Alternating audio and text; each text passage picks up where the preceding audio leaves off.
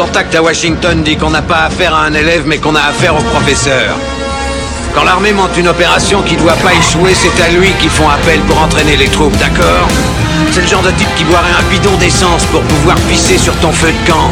Ce mec-là, tu le largues au pôle Nord, sur la banquise avec un slip de bain pour tout vêtement, sans une brosse à dents, et demain après-midi, tu le vois débarquer au bord de ta piscine avec un sourire jusqu'aux oreilles et les poches bourrées de pesos.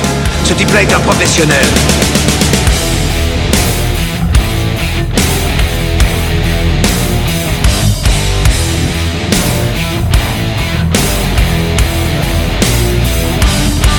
Vous êtes qui, bordel? Nous, on est les gentils.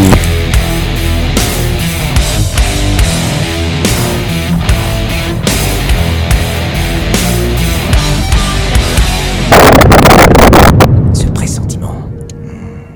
Ce merveilleux pressentiment qu'il va encore se passer des trucs bien crades.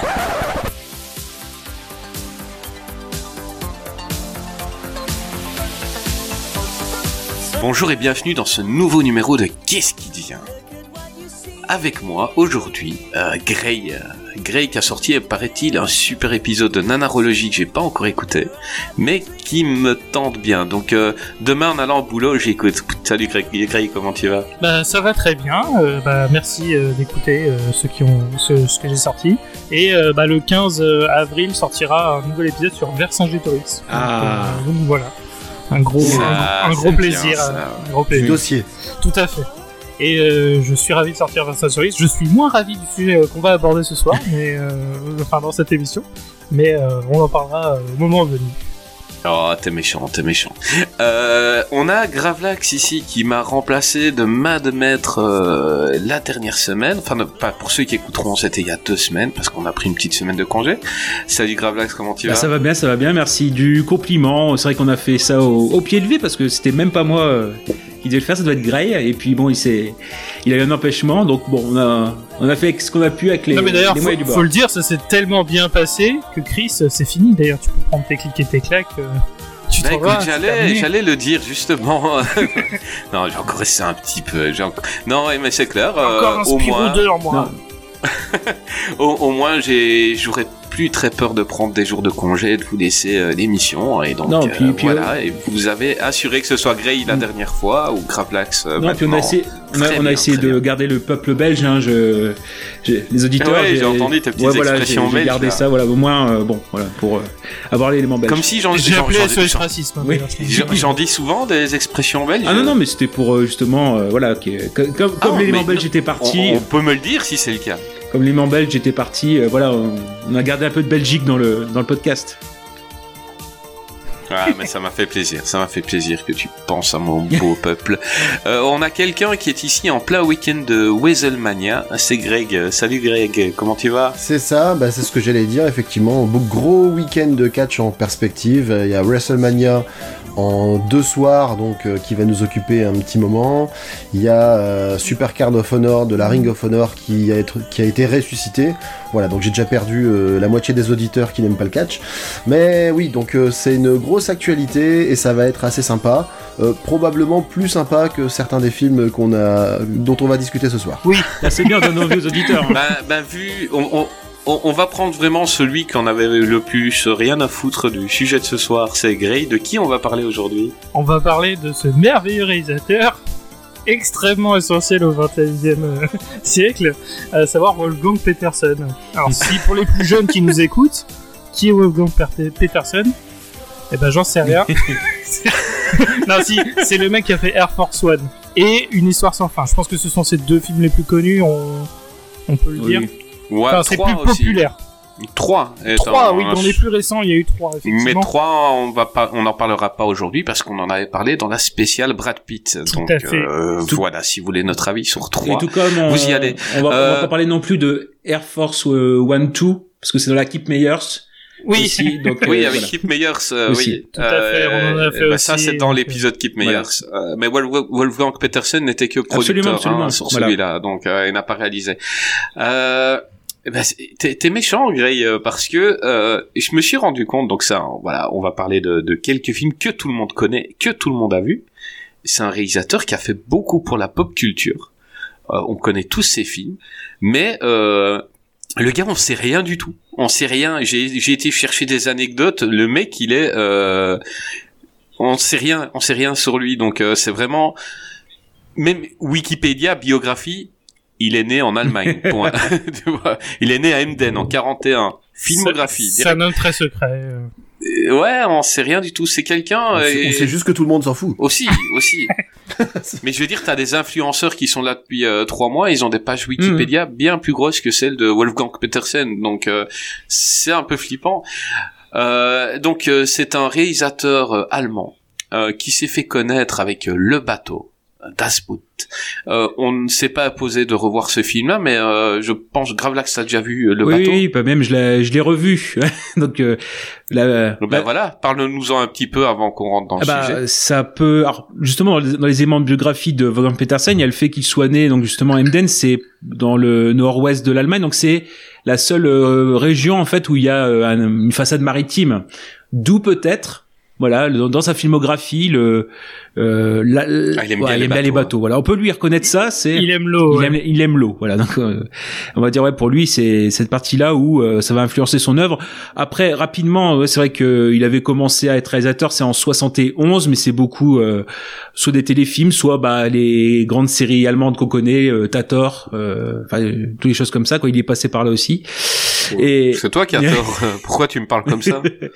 Et comment dire? Et en fait, il y aura, il y aura- Mais, mais attends, il, il, a, il a réalisé sur Tator, mais du coup, le mec, il a, il a 1873 ans, parce que c'est- pour moi, ça me semble extrêmement vieux comme Ah ouais, mais là c'est les années 70. Bah, il hein, est né donc, en euh, 41, Ouais, bah ouais, c'est dans la, euh, dans la trentaine quoi. Et puis tout jeune, hein, Wolfgang. Voilà, les- Il est encore, Déjà, il- est encore en vie. Absolument, 81 Oui, ans. il est Il, a, toujours il vient de les fêter le mois dernier, donc euh, 81 ans, oui, tout à fait. Ouais, déjà, il s'appelle Wolfgang. J'étais à son anniversaire, c'était super bonne plus personne ambiance. qui s'appelle comme ça, quoi. Et oui, donc en fait, oui, c'est là où il rencontre en fait son acteur fétiche euh, Jürgen Prochnow, donc euh, qui va être euh, euh, au centre. Tes. On dirait qu'on fait déjà la satire Ah à là. non mais bon, non mais euh, Jürgen Prochnow, vous, vous le connaissez forcément. Bah de toute façon, on en reparlera dans peut-être euh, rapidement dans Oui. Air Force One ou des choses comme ça. Mais oui, donc qui est l'acteur euh, principal de Das Boot, en effet. Euh, alors le bateau, oui, c'est alors, dire rien que ça, euh, c'est le film de sous-marin durant la guerre par excellence, quoi, le, la guerre sous-marine. C'est le film de référence. Au moins, on peut lui reconnaître ça, c'est-à-dire que l'empreinte qu'il aura laissée dans le cinéma, c'est euh, le fait de alors qu'il sera plutôt à la traîne dans les films suivants. Là, au moins, il a été précurseur ou voilà, il, il est le il- Et la bande originale de ce film qui est ah oui, incroyable. tout à fait, ouais. Et donc en fait, c'est le, le modèle indépassable du film de guerre de sous-marins qu'en fait le, le- après voilà le problème c'est euh, la question de la version. Moi, j'ai eu la chance de voir la version la deuxième version la plus courte, à savoir trois heures et demie. Ça, Ça va, va. ça va, ça va, ça va. Parce que sinon, bon, la toute première, c'était deux heures et demie, ça allait, quoi, en 81. Mais après, sinon, il a fait une, une sorte de mini-série, donc on montait euh, euh, quasiment à 5 heures. Voilà, Mm. donc euh, voilà pour ça. Donc Bah écoutez, si vous voulez voir un film quasi en noir et blanc de 5 heures, un film allemand qui se passe dans un sous-marin, allez le oh, voir. pas. Euh, prévoyez euh, beaucoup de Ah café oui, oui. euh, pour rester éveillé, mais, Mais- non, il paraît que c'est. Je l'ai vu il y a il y a des années, j'ai plus vraiment de souvenirs, mais c'est un un grand film de cinéma. Ah. C'est un grand film de cinéma et euh, et un monument. Et ne serait-ce que, comme je t'ai dit, pour ça, la bande la bande originale qui est qui a été remixée, qui est Mm. devenue, qui a été des tubes, qui, est- enfin c'est c'est monstrueux. Mais ju- quoi. juste pour dire peut-être, alors ça, c'est peut-être- ça, ça nous donnera peut-être un, un aspect ou un point essentiel peut-être dans les films ou la filmographie de Wolfgang Petersen. Je trouve que c'est une filmographie qui gagne beaucoup à être vue en salle. Alors c'est pas pour être prise en otage par la salle, mais euh, on- il y aura un film. Non, ni pour se la jouer, euh, ni pour se la jouer élitiste, parce que c'est devenu un, un post. Enfin, je t'interromps juste pour, Oui. euh, parce que c'est une belle fenêtre. Euh, Post-Covid, on sait très bien qu'il y a eu cet élitisme qui est né en mode ah c'est vraiment en salle que ça se savoure machin par rapport à d'autres trucs. Et c'est vrai qu'il y a des films qui se savourent en salle plus que à la télé, c'est un fait. Mais il faut pas que ça devienne non plus euh, voilà je, je, je- je- c'est une petite bouteille à mer que je mets. Euh, ne devenez pas non plus des gros cons élitistes à ce sujet s'il vous plaît. euh, messieurs dames qui pensaient que la salle est l'alpha et l'oméga du cinéma quoi. Ouais. tout. Non parce que justement c'est c'est moi c'est plus le fait que on va le voir ce soir, il y a quand même certains films où il y a des gros défauts à la revoyure. Et le fait de les avoir, le fait de les avoir vus en salle, ça m'avait laissé une bonne euh, un bon souvenir et le fait de les revoir là pour l'épisode euh, forcément de façon domestique euh, ça a beaucoup perdu et les défauts sont voyants. En fait là c'est tout simplement le fait que pour euh, enfin Dasbot c'est un très grand film même euh, même chez soi mais bon euh, il y a quand même l'expérience sale. En plus ouais, le, le côté sous-marin l'obscurité de la salle bah ça ça fait gagner forcément au visionnage quoi mais voilà donc en fait en 4DX ça doit être bien Ah oui. quoi. ouais donc ça part avec, euh, Franchement, 5 heures de 4DX, je pense que tu dois en avoir quoi. plein le cul aussi. ouais, en plus ça bouge et euh, je crois que tu, tu sors de là. J'ai le mal de mer, on balance de la flotte quoi. à la gueule toutes les deux minutes. euh, C'est ça quoi. Bon, enfin bref, Dasbot, faut être dans l'ambiance, mais ça reste pour ce qui est en effet de de films de guerre qui dans, une dimension qui n'est pas beaucoup représentée, la guerre sous-marine, c'est pas ce qui est le plus, euh, enfin du moins où ça, ça peut être un moment dans un film, mais là vraiment c'est quasiment 100%, euh, euh, 100% le, le sujet. Bon, ça, c'est forcément une expérience et ça se laisse voir. Et encore une fois, c'est c'est vrai que c'est c'est dommage parce que je pense que c'est le film phare de Petersen dans ce qu'il a apporté d'original au cinéma. On va pas le traiter, mais euh, oui, oui, non, il y a cette partie-là quand même qu'il faut lui reconnaître. euh, voilà, c'est son œuvre majeure. euh. Bon après, ça, comme beaucoup, ça, ça vient en, ça vient en début en de carrière. Oui. En tout cas, la, la liste des films qu'on va aborder ce soir montre que du coup, il est resté quand même vachement attaché au bateau de manière générale. hein. Le- les bateaux, c'est son C'est truc. ça, bah oui, oui. Oui. c'est Ah ce ouais. qu'il c'est ce qu'il va dire. Le, euh, attiré par la mer, c'est ce qu'il dit. Voilà, le- la mer, c'est la, la frontière ultime des aventuriers. Chaque sortie en mer est un saut dans l'inconnu. Voilà, c'est un, un peu sa philosophie de vie. Voilà, si on veut avoir l'idée. D'accord. C'est donc il est il est il est biclassé euh, réalisateur Olivier de C'est quoi. C'est C'est ça, voilà. Il nous faut, il nous en faut. Mhm. Ben, après cette intro aussi longue que le film euh, Le bateau de Gravelax, on va on va rentrer euh, dans notre sujet à nous, donc avec un film que tout le monde connaît, euh, un film euh, qu'on a tous kiffé, qui a été très difficile à revoir, qui est L'histoire sans fin, avec Barrett Oliver, Gérald McCraney, Thomas Hill, Deep Roy, donc c'est un film sorti en 1984, et le vrai titre, euh, on va rigoler, hein, c'était Die Unendlich Ge Geschichte. Ok, euh, The Never Ending Story. Ah, euh, Allô, SOS Racisme? ouais, ouais, c'est quelque chose quoi. que j'apprécie pas. là. Et pourtant, je suis euh, à quelques kilomètres de la frontière allemande ici. hein, mais bon, euh, donc je suis, serai le premier visé. Eh ben, on va demander à, à Greg de nous faire un résumé de ce film parce que je pense que tu l'as vu avec tes enfants aujourd'hui. Exactement. Ah, bah, Vas-y, passe. Alors bah ce film, c'est l'histoire d'un petit garçon euh, qui qui va pas très bien euh, dans sa vie euh, en ce moment parce qu'il a perdu sa maman il y a pas très longtemps. Son père, euh, on a l'impression qu'il s'en il s'en cogne un petit peu de son fils. Enfin, il, il veut que son fils continue à bien se comporter. euh, voilà, Euh, sa mère est morte, on va pas en faire tout un drame, on continue. Euh, C'est très allemand, hein, en fait. euh. ah ouais, ouais, enfin moi j'ai trouvé dur le père. Bon, euh, hein, euh, c'est pas parce que maman elle est morte, on a, on a bien compris, maintenant on va de l'avant. Euh, chaud. Et donc, euh, et en plus, malheureusement, il se fait un petit peu brutaliser par ses petits camarades, parce que tant qu'à faire, son père le laisse aller à l'école tout seul. Et euh, à un moment où il se fait poursuivre par des, par des, par des petits cons, hein, euh, il découvre une librairie avec un, avec un vieux con dedans. C'est une histoire de con, un petit peu. Euh, un vieux con qui par contre connaît bien la psychologie des enfants parce qu'il lui dit attention moi j'ai un bouquin super spécial mais je te préviens c'est surtout pas pour toi et il se barre. Du coup qu'est-ce qu'il fait l'enfant quand on dit à un enfant ce n'est pas pour toi? Bah il prend le bouquin. Ah, mais il a fait exprès. Il a fait Bien exprès, sûr, le libraire. Bien sûr, il voulait qu'il le prenne. Le piège était, le piège était évident, mais le- l'enfant est tombé complètement dedans. Et donc, il, il arrive en, il arrive en classe, il est trop tard, du coup, il va se réfugier dans le grenier, ouvrir ce bouquin qui va lui raconter une histoire carrément fantastique, et dans laquelle il va être impliqué beaucoup plus qu'il ne l'imaginait au départ. Bon Voilà. résumé. Très bon résumé. On dirait qu'il l'a lu. Euh, Est-ce que t'avais vu ce film euh, en étant enfant? Oui, oui, oui, oui. J'en avais, j'en avais beaucoup de souvenirs. Comme tout le monde, j'ai été un petit peu euh, marqué par certains passages du genre euh, la mort du cheval, hein, euh, qui disparaît dans les marais Ça de la spoil mélancolie. sec la scène margeur. Voilà, Ouais, voilà, mais ça, tout fait vu. mal. Euh, ouais, Euh. c'est vrai qu'à l'avoir revu, euh, non, j'ai pas eu une petite larme. non, je vous jure, euh, c'est horrible cette scène. Il y a ça, il y a aussi forcément le, dra- le dragon chien. euh, qui pour mon fils était voilà qui pour mon fils était plutôt une chèvre hein, donc tant pis pour le, designer il dit bah c'est une chèvre ton truc non non c'est pas une chèvre C'est un dragon chèvre. voilà il dit c'est un dragon chinois qui a une tête de chèvre non toujours pas tu te rapproches mais euh, c'est bien de faire la différence entre les dragons chinois et européens mais euh, c'est pas encore ça c'est un fils de geek voilà en tout cas mon fils lui il a adoré euh, le, petit de 3 ans, il a regardé 5 minutes, après il allait jouer à autre chose. Celui de 6 ans, vraiment, il a pas décroché du début à la fin, et c'est ce qui fait, peut-être par rapport à vous, que du coup j'ai j'ai revu, effectivement c'est très kitsch, c'est très théâtral la manière dont c'est filmé, les décors, les costumes, etc. Mais du coup je l'ai revu avec beaucoup de plaisir parce que je l'ai revu avec, euh, avec les yeux de mon gamin à côté qui lui était à fond dedans, surtout l'histoire dans laquelle le petit garçon se retrouve euh, happé petit à petit. Euh, voilà quoi, donc c'était c'était c'était chouette. Voilà, c'est plein de bons sentiments. Ce qu'il y a le plus, enfin il y a il y a quand même beaucoup de choses qui ont mal vieilli, donc j'ai noté euh, effectivement les certains certains déguisements hein, qui, qui, qui font un petit peu plus carnaval de Dunkerque qu'autre chose. Euh, les musiques, euh, synthétiseurs et flûte de pan, bah, pas de problème, on est dans les années 80. Hein, je sais, euh, Ah, je les kiffe, je, je, je kiffe les musiques de ce film.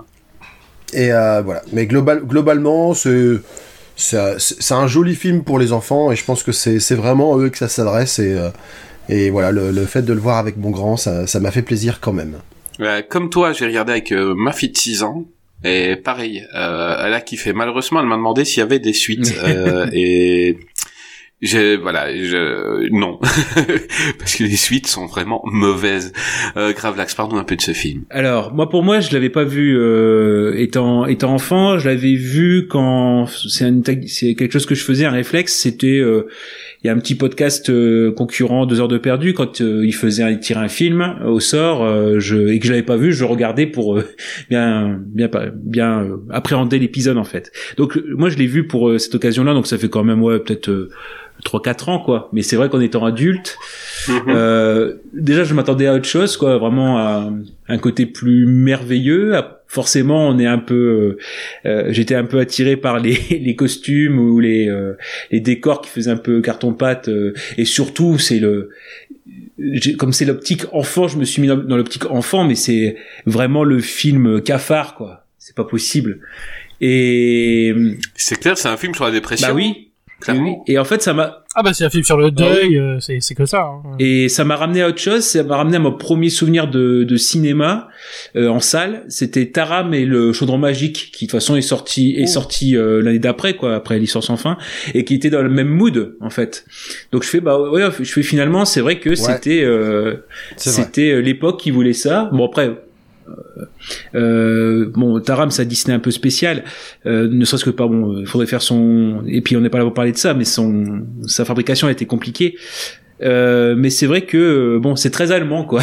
c'est la et, et La manière de jouer hein, est très allemande. très allemande et non, bah surtout ouais, le le cheval etc. Et enfin le cheval, moi, Artax, je comprends. C'est surtout c'est le pourquoi du comment est-ce qu'il finit dans les les marais de l'en- euh, englouti dans les marais de la mélancolie, c'est parce qu'il est dépressif. Il se fait atteindre par la dépression. Un cheval dépressif, quoi. Franchement, faut, c'est très, très, très spécial, quoi. Et Bah sa famille venait vu- finir en lasagne à ce moment-là. Voilà, et puis il a, il a vu le début avec l'homme de pierre et l'autre avec sa chauve-souris, il a regardé le début et il est parti en dépression. Parce que c'est vrai que quand ils, ils arrivent à Fantasia, ça vend pas du rêve au départ, hein, le film. Euh, les, les, les acteurs sont, enfin, c'est censé être des héros, quoi, enfin, des, des gens que t'as envie de sauver.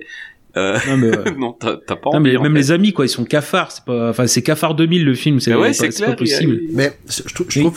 Je trouve que ça fait un peu spectacle de fin d'année les premières scènes comme Ouais. ça avec euh, oh dis donc oh un homme chauve-souris c'est- que se passe-t-il Tu sais, t'as envie d'être c'est gentil. Ah bah je vais accrocher ton film sur le sur le frigo. tiens, bien joué. Ouais, c'est ça, euh, quoi. Ah, j'ai un escargot de course. Et il joue vraiment comme, comme tu dis, c'est vrai, tu, tu as mis le doigt dessus, c'est spectacle de fin d'année, quoi. Terrible. Ouais. Vas-y, continue, grave. Ouais, non, puis après, c'est même le, comment dire, le, le, enfin, le héros, le personnage principal du film, quoi. C'est vraiment Bisu 2000, quoi. Il se fait, il, se fait bully de partout par son père, par, euh, enfin, il se fait troller par tout le monde, quoi. C'est bon. Alors, ce qui fait que c'est un peu, un peu spécial, quoi. Donc, euh, se mettre dans, dans sa peau, c'est un peu, un peu compliqué quoi je trouve bon, et puis même pour les pour les pour les enfants il y a quand même certaines étapes euh, moi je sais pas je vois les- quand ils doivent passer entre deux statues bah je sais pas enfin le le designer il s'est fait plaisir sur euh, sur les seins des statues quoi parce que vraiment euh, bon enfin c'est c'est bon enfin bref c'est T'as vu les tchouches Ouais. de la statue mais bon mais Gros père vous. Ah ouais, ouais, ouais, mais là, et donc en fait c'est ça, c'est que moi c'est plus euh, l'idée de euh, maintenant.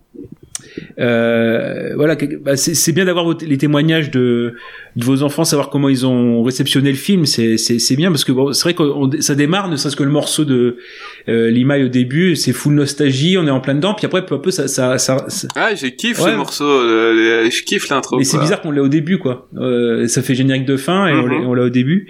Et en fait, moi, c'est pour ça que j'avais peur que ce soit un peu comme euh, Highlander, bon, dans un sens, dans notre sens, mais euh, le même constat que euh, qu'Highlander, où euh, on en garde un super souvenir dans, dans l'esprit et euh, qu'à la revoyure, c'est très compliqué, quoi. Moi, j'avais oublié le nombre de choses qu'on ne voit pas. Hmm Euh, tu vois, je savais bien que Atreyu, il allait battre le, le gros li- le gros loup là. Mais en fait, on voit le loup sauter et l'image d'après, on le voit au sol avec euh, le, le couteau planté. Mais moi, dans mon souvenir, il y avait le combat. Tu Ah vois, c'est vraiment un film qui est sur la. Euh, Suggestion. on doit imaginer suggestion, on doit imaginer beaucoup et euh, et j'a- j'a- j'avais complètement oublié Ah. ça. Pourtant, c'est un Ouais. film vraiment de mon enfance, Ouais. quoi. Tu vois, je l'avais vu, euh, je sais pas combien de fois étant gosse. Euh, je l'avais même vu avec l'école. Les profs, ils l'ont regretté, Mm. hein, c'est-à-dire qu'ils ont mis le film. euh, c'est un film pour les enfants, ils ont dit. Et euh, bah t'as toute la classe qui a chialé, euh, je sais pas combien de fois. Ouais, c'est comme euh, moi quand j'étais animateur en centre aéré, je, cou- je coupais Bambi quand la, la mère se faisait buter et je finissais le film Ah là. bah oui, bah mais c'est je- ça. mais je j'arrêtais le film là. Du coup, Bambi passe pour un gros connard qui a abandonné sa C'est mère. ça. Elle est où sa maman. Bah, si, je sais pas, il, fait, il vit sa vie maintenant, il s'en fout. Il s'est acheté un appart en centre-ville. Ouais, c'est ça, il vit avec ça, avec Pompon, euh, les parents, c'est fini. Quoi. Mm. Bah, super, euh, bien joué, grave l'accent. Tu... le révisionnisme de l'histoire comme ça, c'est c'est pas terrible. hein. Mais C'est ça quoi. Il, a, il avait regardé euh, Basic Instinct avec ses élèves toutes les scènes. mais ouais après Du coup, il n'y avait pas grand intérêt. c'est ça. Le film, le film durait 12 minutes. Ouais, voilà. Du coup, c'était pas génial. mais- Bah oui. Mais après, le pourquoi du comment est-ce qu'il le, le, le combat est, est raccourci, c'est qu'en fait deux par deux fois le, le gamin qui joue, enfin Noah Hathaway, qui est tatoueur aujourd'hui, si vous voulez, euh, voilà, à Los Angeles, si vous voulez avoir des petites anecdotes. Toi, tu veux dire qu'il n'est pas devenu acteur full-time? Non, bah, Putain, bah, c'est bah, c'est- sa prestation. euh, Ouais, Atreyu, enfin oui, puis euh, puis Bastien, mais euh, oui, donc lui, euh, qui fait Atreyu, il a, euh, en fait, il a failli se perdre un œil lors du combat. Il y a la griffe, voilà, qui est, qui a failli- et puis pareil, il a failli euh, se noyer dans les marais de la mélancolie aussi, parce que le cheval, en fait, il est sur un un élévateur et le, sa jambe a été coincée euh, au gamin dans euh, euh, dans l'élévateur. Ah, il était réanimé, il, Il était réanimé, noyé. et- ouais, bah, d'ailleurs- il était. Et c'est comment dire, c'est le, le médecin qui a vu arriver un, un petit gamin tout plein de boue avec un costume, etc. aux urgences. Euh, euh, comment dire, il, donc oui, il s'est il s'est demandé, euh, voilà, il s'est pris un ascenseur. Bon bref, c'est le, le, le médecin, il a complètement halluciné sur euh, sur le pourquoi du comment ça lui est arrivé. Mais ouais, euh, il y a ce côté-là. Et pour la petite aussi, si vous voulez, la petite actrice, euh, par- enfin pareil, elle a rien fait après. Hein. Elle a arrêté. Elle avait euh, celle qui fait l'impératrice. Elle, euh, elle avait pas ses deux, elle avait perdu ses deux dents de devant. Donc ils ont, ils ont dû, ils ont, ils ont dû lui foutre. Et quoi, ce tournage de trou de balle? Bah ouais. C'est pas de bol. quoi. Donc ils ont dit. Ah non, ça a été un tournage Bah horrible. Euh, Il avait fait presque 40 degrés alors que c'est une ville où d'habitude en été il fait euh, 26 27 degrés ce qui fait qu'il y a des statues en cire qui fondaient euh, et ça, ça a vraiment été un tournage compliqué euh, il, y a- il y avait plein de couilles quoi Ouais. Et, donc, oui, donc pour euh, pour ce qui est de la gamine, ils ont dû lui foutre deux dents euh, en prothèse. Et elles, elles, elles, vas-y prends des stimorol et, et elles, elles, elles elles ésayaient. Donc euh, elle a dû se mettre un voilà. The fille Et l'impératrice puis après. Et en fait, ouais, donc il y a, il y a cette cette partie-là où ouais, c'était un truc assez assez compliqué quoi. Mais euh, après, bon non, c'est finalement c'était aussi il faut, faut ce qui ce qu'il faut dire aussi, c'est que ça a été le film le plus cher euh, produit en Allemagne. hein. donc euh, et bon après avec, avec du succès. Et qu'il faut dire aussi que Spielberg a mis sa main dedans, donc euh, pour la version américaine. Spielberg a sur son bureau le Lorine. Le collier d'Atrieux. Ouais, il a, il, il voulait absolument, euh, il voulait absolument ça. et ça fait partie, il a 10 ou 12 objets euh, qui tient vraiment, donc il a, il a une pièce avec plein d'objets, mais euh, il voulait vraiment ça, quoi. Le, le film a, a, je vais pas dire influencé Spielberg, mais euh, ça fait partie de ses films préférés. Et à juste titre, parce que c'est un, c'est un film, si on fait abstraction du fait qu'il est mal vieilli, évidemment, qu'un Spielberg aurait tourné ça en 84, ça aurait une autre gueule. Mhm. Euh, mais je trouve que le l'histoire, c'est un film qui pourrait presque mériter un, un reboot. L'histoire en elle-même, elle est chouette. Ah oui, quoi. parce que Un gamin qui lit un livre et qui, qui est, qui est lui le héros du livre, euh, c'était un peu le rêve de quand on était gamin, c'est un rêve euh, ce, ce qui se passait là. On voulait tous le livre de, de l'histoire sans fin. ah oui. Quand à l'école on nous avait dit ouais c'est tiré d'un livre, Mm. euh, et ben en fait on voulait lire en pensant que c'était la même chose nous tu vois. on, on- on croyait qu'on allait rentrer dedans. Euh, T'allais finir dans le truc. ouais, c'est-. Ouais c'est Mais C'est mais fou. c'est comment dire et puis c'est des thèmes très enfin Spielbergiens on va dire ça comme ça quoi le, le côté le fantasia pays de l'imaginaire qui est menacé par le néant c'est-à-dire que là en gros c'est euh, on, on s'attaque à vos rêves avec euh, vos possibilités de raconter des choses de, de s'évader etc et moi je trouve que ouais, c'est quand même sur, au niveau narratif il y a quand même des choses à à, à à défendre dans ce film-là, le côté aussi où le quatrième mur il est souvent brisé, euh, bon, parce qu'on Bah, il parle de nous à un Oui. moment. Hein. Euh, il parle de nous parce qu'il dit, euh, il dit à Bass, enfin, il y a l'impératrice qui parle avec Catriu. Elle dit, euh, là, il y a quelqu'un qui est en train de, de lire nos histoires et il y a des gens qui sont en train de le regarder lire. oui, oui. Et, et j'ai trouvé que c'était. Ça me rappelle Spaceballs, un peu euh, la scène où il se regarde lui-même dans le film. Euh, Oui. la caméra de surveillance. c'est- Non, mais j'ai trouvé que c'était c'était vraiment bien parce que ils n'ont pas mis l'accent dessus. Euh, ils feraient maintenant, ils mettraient l'accent dessus avec une musique Mhm. derrière. En fait, là, elle le dit euh, de manière ultra rapide et en expliquant le truc et, et tu te dis ouais putain ils sont en train de parler de, de nous en train de regarder Bastien et qu'il lit un livre et et puis c'est aussi un film sur le courage hein. je veux dire le gamin il a perdu sa mère on le frappe à l'école regarde comment ça se termine il a des vœux à volonté, euh, il peut aller dans Fantasia, il peut aller chez nous. Euh, je comprends pas pourquoi il a pas ressuscité sa mère. Ah oui, il y a hein. ça. Enfin, je veux dire, tu Mm. ressuscites un cheval. Mm. Pourquoi tu ressuscites pas ta mère Enfin, c'est. Ah, mais, Parce que Bastien, c'est un connard. Mm. Bah Ah, oui, c'est dire. le premier truc, quoi, tu vois. Ouais, peut-être qu'elle a été aussi aussi chiante que son père, si ça se trouve, nous, on la connaît pas, tu vois. Non, Ouais, son père lui avait dit, hein, bon, c'est fait, c'est fait. euh, voilà. si ça se trouve, si chose, ça se quoi. trouve, il a fait, on le voit pas, mais il a fait mourir son père. Parce que, vraiment, il voulait être tranquille. Si on en son- croit les suites, euh, non, son père est toujours là. Ah, d'accord. Euh, oui, j'ai les suites, j'ai vraiment aucun souvenir, mais voilà, maintenant, il est tranquille, il est sur son de volant, il va Black partout. en méchant. Ah, mais, après, il y a des messages pour les enfants, qui sont un peu compliqués. Le, quand dire que le euh, Falcor lui demande de, de lui, gra- lui gratter derrière l'oreille droite et euh, que Ah vraiment. ouais, c'est un bon, petit peu bizarre. bah, c'est il gênant. kiffe surtout quand vous quand vous laissez le côté rien que le son, c'est très dérangeant. Enfin, euh, ouais. Ouais, j'adore les enfants, viens me Ouais, caresser. ah oui, ah oui, ah oui, comme, comme ça. ASMR Falcor. Ouais, derrière, ah oui, derrière l'oreille droite. Falcor, c'est l'anagramme de du trou. Mais, euh, et ben, on va demander à Gray. Euh, je suis curieuse d'avoir son avis sur ce film parce que Gray n'aime pas beaucoup Monsieur Petersen et on va voir s'il a aimé l'histoire sans fin. Euh, bah pas tellement. Euh, alors, en fait, j'ai pas grandi avec ce film du tout, donc moi j'avais pas du tout cette vision nostalgique. Euh, et en fait, euh, bah, j'ai eu un peu la même vision que Gravelax, et quand je l'ai revu, j'ai dit bah c'est pas très beau quoi, c'est c'est pas très beau, c'est pas très bien filmé toujours, euh, c'est pas toujours le meilleur acting de la terre. En fait, j'ai pas ce truc-là parce que moi personnellement, quand je me rappelle les films d'aventure un peu de mon enfance, mais un peu plus tôt aussi, avant mon enfance, que j'ai quand même regardé. Je, je pense à Willow. Je pense notamment Oui. aussi surtout à Dark Crystal. Moi, c'est plutôt ça qui Mhm. me bottait. Et je sais pas, y a- y a- avec l'histoire sans fin, j'ai pas cette accroche émotionnelle. Et il y a vraiment ce côté cheapos. Euh, alors, euh, on peut dire oui, bah écoute, dans Dark Crystal, c'est que des marionnettes aussi. Mais ça te fait quand même happer dans l'univers parce que c'est quand même bien fait. Alors que là, j'aime bien, Falco- j'aime bien l'idée de Falcor, mais dans la dans, dans l'exécution. Réalisation. Ouais, voilà, dans l'exécution, effectivement, tu te dis, bah, je vois juste un, je vois juste une énorme peluche euh, en train de se faire gratter l'oreille, quoi. Enfin, c'est, c'est tout. Ouais, on- C'est et on voit toujours que sa tête, quoi. Que, parce que Oui. quand il vole, c'est bah, c'est c'est ça. horrible. hein. c'est pas très bien fait. Bah, en fait, ouais, quand ils volent, ça fait vraiment quand tu, quand tu vas maintenant chez, chez Disney et que tu dis, tiens, tu vas monter sur un faux tapis volant avec une incrustation vidéo et puis euh, hop là, ça, c'est aussi bien fait que ce que t'avais dans le film, quoi. Ouais, et Ouais. puis euh, il y a aussi ce côté. euh, Enfin. Ça, ça, ça va être une autre tangente, mais euh, disons que à cause. Le truc que je retiens de ce film aussi, surtout, au-delà de la scène du cheval et tout ça, c'est ce putain de générique.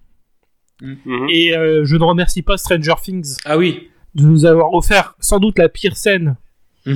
de, Stranger, de la série Stranger Things, avec euh, ce putain de Dustin qui doit rechanter le générique au milieu d'un au milieu d'une scène hyper importante juste parce que ah bah faut faire une référence en fait ça Mm. m'a permis ça m'a permis de me rendre compte que j'en ai rien à foutre de l'histoire sans fin et en plus que Stranger Things ça commence à devenir de la bonne merde aussi donc ça a été un effet qui se coule assez virulent donc euh, donc voilà euh, par contre, je peux le dire, c'est clairement le meilleur des trois films L'Histoire sans fin. Mm. Euh, parce que le 2 n'a pas grand intérêt, est très ennuyeux, et le 3 est une bouse.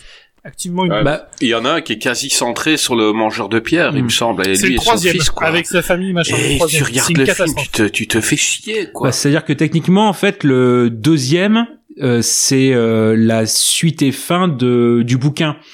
Le premier film, l'histoire Mm. sans fin, c'est la moitié du bouquin, donc c'est Michael Ende, le euh, l'auteur, qui d'ailleurs a pas du tout aimé le film. Hein. Il voulait d'ailleurs que ce soit réalisé par Kurosawa ou Oh la ou, Va- vache, ou, incroyable. ou Va- ou Vajda.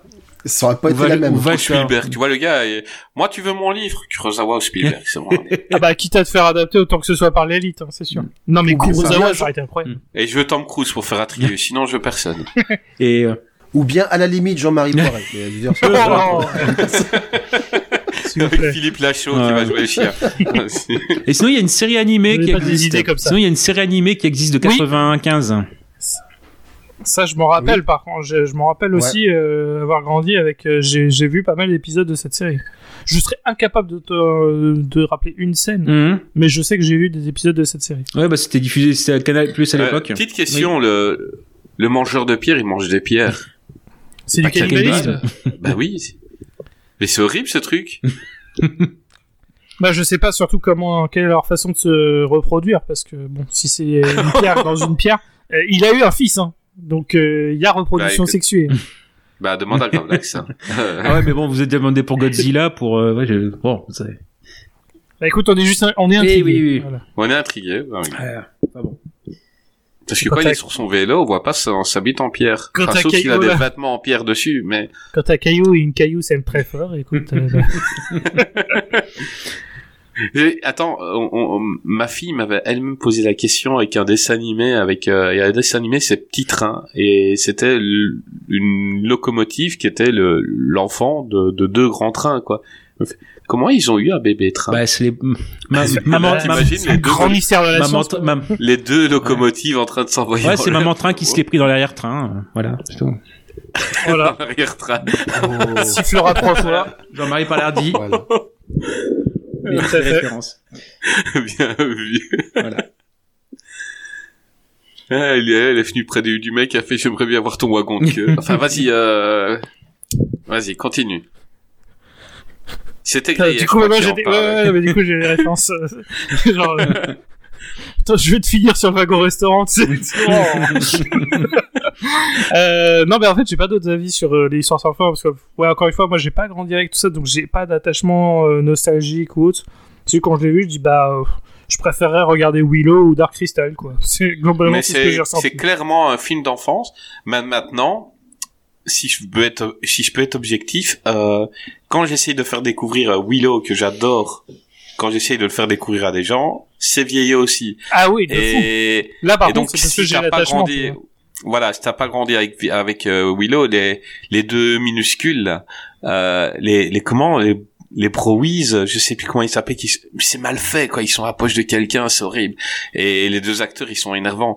Mais euh, mais quand j'essaie de le faire découvrir, non, c'est vieux aussi, c'est et c'est vraiment un film de, de gosse, la, l'histoire sans fin. Si t'as pas grandi avec, t'auras pas l'attachement que Greg ou moi on peut avoir. Et, moi, il a été important dans ma jeunesse. C'est un film que je mettais régulièrement et, euh, et voilà, je, je connaissais, remis le film après euh, 25 ans.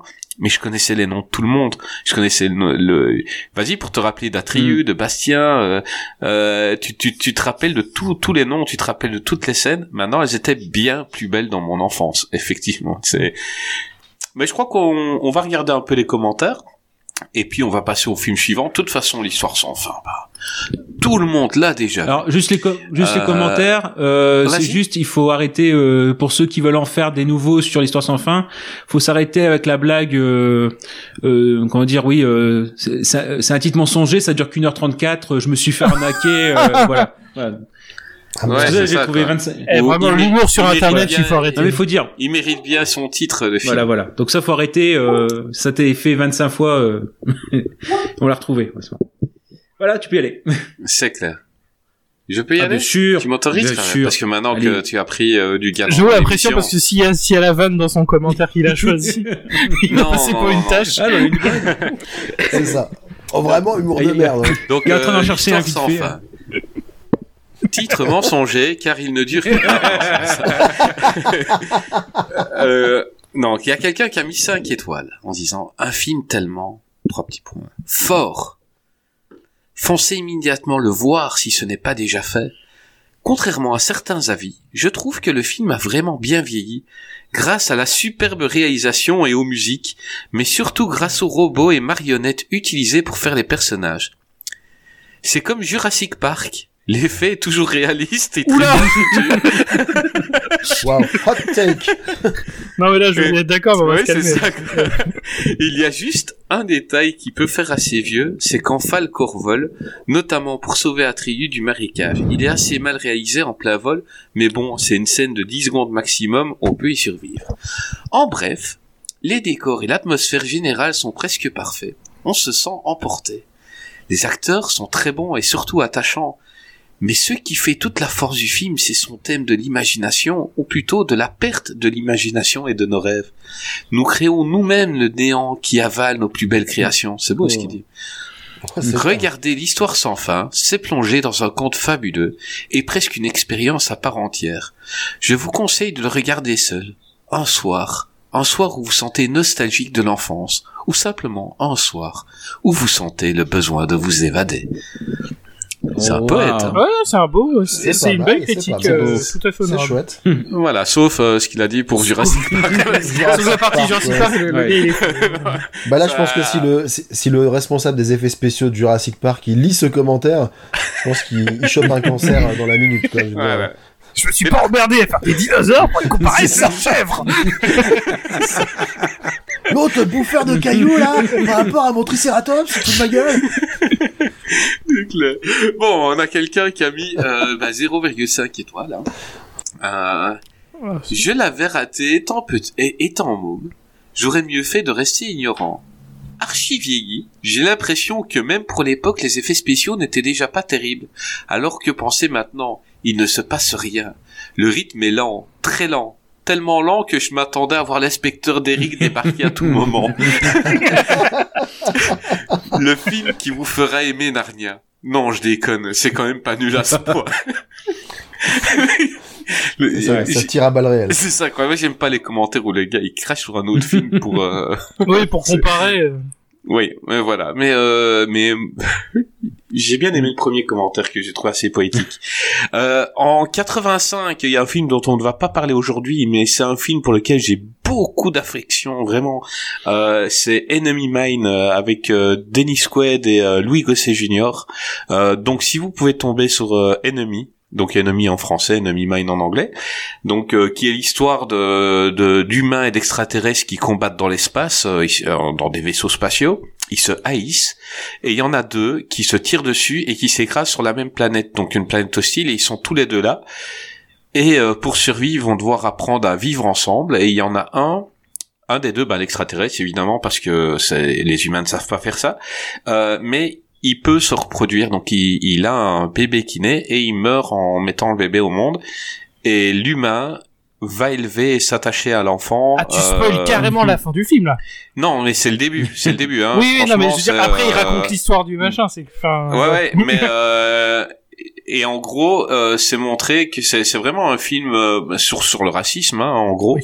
euh, qui montre que, euh, enfin, un, un, un bébé de un bébé d'une autre race, un bébé comme les nôtres et il est il l'aime vraiment et, euh, et il va tout faire pour ne, ne pas que les humains euh, mettent la main dessus. Et c'est un voilà très très bon film, euh, pareil film de mon enfance que j'avais en VHS c'est que j'ai vu vu vu et revu et euh, voilà, on n'en parle pas aujourd'hui parce pour que un film, il faut on dire, pour a un film de la canon, c'était un, c'est un film de bonne facture. Ouais, c'est un bon Euh, film de c'est pas un truc science-fiction. hein. stupide. Il y a un vrai message. euh, Et Louis. Gosset Jr. est extraordinaire. Euh, Il a une demi-heure dans le film et il a été nominé aux Oscars hein, pour son rôle. Euh, ce qui est ce qui est assez fou parce que voilà, il est très très bon. Euh, ben on va arriver à un film qu'on a fait découvrir à euh, je pense, en 93. euh, donc notre ami euh, Peterson, donc euh, il est parti aux États-Unis, hein, euh, parce que euh, parce que les gens ils aimaient bien l'histoire sans fin. Et il a sorti un film avec Clint Eastwood qui est dans la ligne de mire ou sur la ligne du feu au Québec euh, avec ben Clint Eastwood j'ai dit John Malkovich René Russo Dinan McDermott et Gary Cole euh, ben Gray toi qui as découvert ce film fais-nous un peu le pitch Alors, euh, en gros, Clint Eastwood joue un quelqu'un qui est spécialisé dans la protection civile et euh, plus précisément la protection du président des États-Unis, euh, rien que ça. Et il se retrouve lié, malgré lui, à une affaire, à savoir le personnage de John Malkovich, qui le prévient qu'il compte assassiner le président des États-Unis.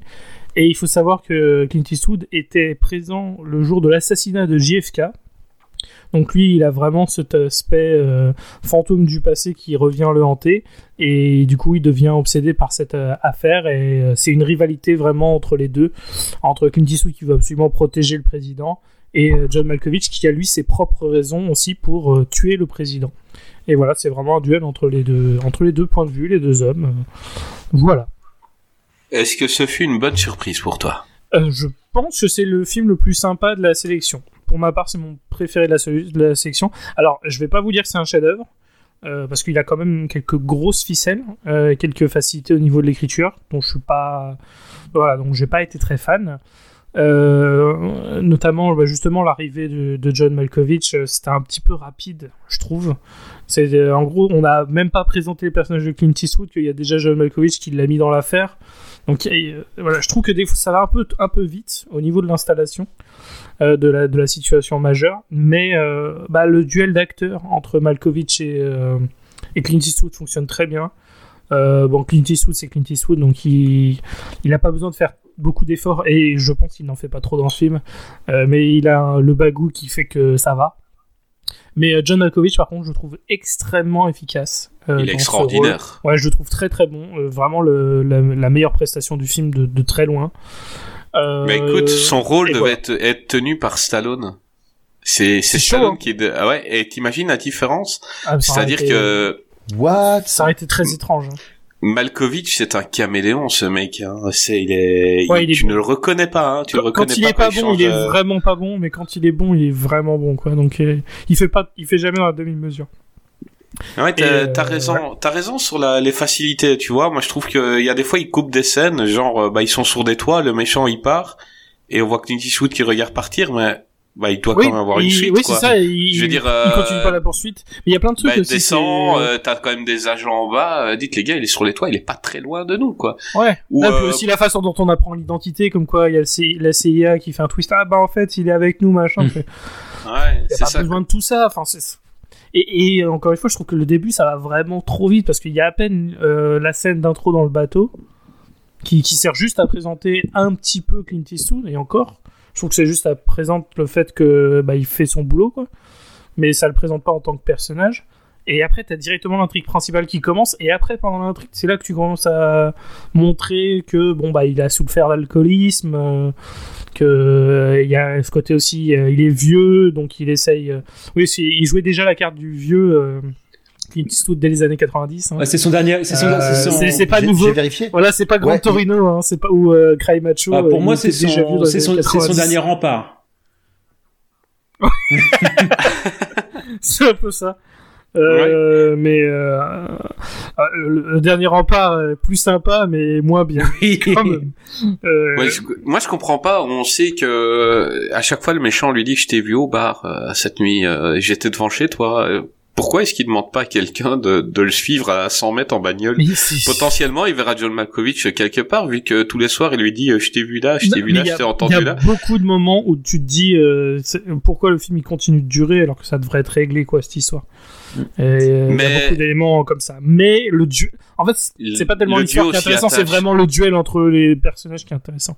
Et on, on, on, s'attache au duo. Je, je, je pense que même de la part de Clint, enfin de- du personnage de Clint Eastwood, il y a un peu un respect qui se fait. Au début, il, il le hait, hein, euh, John Oui. Malkovich, et j'ai l'impression qu'il y a, un, je vais pas dire une amitié, hein, qui se crée entre les deux, Une mais il compréhension. y a une compréhension et, et j'ai trouvé euh, assez attachante cette compréhension parce que parce que justement euh, Malkovich veut être l'ami de, de Eastwood. C'est ce que j'allais dire. Il, il veut, il veut, il veut qu'il le comprenne aussi. Ouais, ouais. Oui, oui, C'est c'est un, un des seuls qui peut le comprendre. Et il- à un moment, il a eu l'occasion de le tuer, il ne l'a pas fait. Il a dit, toi, je te tue Ouais. pas. Il lui a dit à un moment, à toi, je ne mens pas. Toi, je, je ne t'ai jamais menti, je te mentirai jamais. Il est, il est, euh, il est dans son monde. Et franchement, le, leur duo m'avait marqué à l'époque. J'avais vu euh, un an après sa sortie. Et, euh, et j'avais aimé ce film. Et je- à leur voyure, j'ai quand même aimé. Bah toi, Greg, t'en as pensé quoi? Ben moi j'ai trouvé ça sympa aussi. Bah, alors déjà moi je peux pas être tout à fait objectif parce que je suis vraiment un très très très grand fan de Clint Eastwood, enfin de l'acteur. hein. Après euh, on laisse de côté euh, l'être humain, mais euh, mais par contre tout ce qu'il fait, enfin il, dé- il dégueule de charisme. Je veux dire, mais quel que soit le rôle que tu lui donnes, euh, il va prendre le personnage. Là, effectivement, c'est un des premiers films dans lequel il commence à être un peu le, le, le vieux gars sur le retour. Bon, faut dire qu'il a, il a déjà, euh, il a déjà passé 60 la soixantaine 62 hein, quand ans, il, ouais. quand il a ce 62. rôle-là. Voilà. Donc d'ailleurs, d'ailleurs, j'ai regardé, il y avait, il y a quand même 23 ans d'écart avec René Rousseau, avec lequel. Ouais, il se tape quand même René Ouais, quoi, oui, tu oui, vois. et, et ça faut, faut vraiment pas le faire. C'est si tu fais sur toute la carrière de, bah tu regardes Cry Macho Hmm. où il se tape non pas une, mais bien deux scènes de partout avec des jeunes mexicaines. Tu te Ouais. dis, je sais pas ce qu'il a Clint Eastwood, mais il faut qu'il consulte. Oui, parce que là, le... Ah non, comment mais dire, voilà, ils ont fait ça? Que sa, sa fille, par exemple, la, la vraie fille de Clint Eastwood, elle a six jours de plus que René Russo. Ouais. Ouais, c'est un peu ah, chaud. c'est vrai, peu ça rend mal ça. Ouais. Après, ça va, il vieillissait bien, donc dans le film, c'est pas choquant non plus. Non. Mais tu comprends, choquant, mais dès tu vois déjà- tu comprends. euh, Ouais, tu vois déjà Voilà. que René Rousseau, elle est quand même. Enfin, je veux dire, elle est pas au niveau. Si, euh, physiquement, elle est vraiment jeune quand même comparée à lui. Mais tu peux comprendre qu'elle que- peut tomber sous le char parce qu'il est encore potable, on va Parce que dire. dans, dans les, dans, Ouais. faut imaginer que dans, Ouais, dans et celle puis, qui était euh, prévue, les trucs. euh, Mais non, je disais au tout début, au tout début quand il la voit, t'as des trucs qui passeraient plus en 2020, quoi. tu Ah vois. bah, il, il Euh, parle. alors, vraiment, c'est un putain de gros Ah, macho. elles sont jolies, les... elles sont jolies les secrétaires maintenant.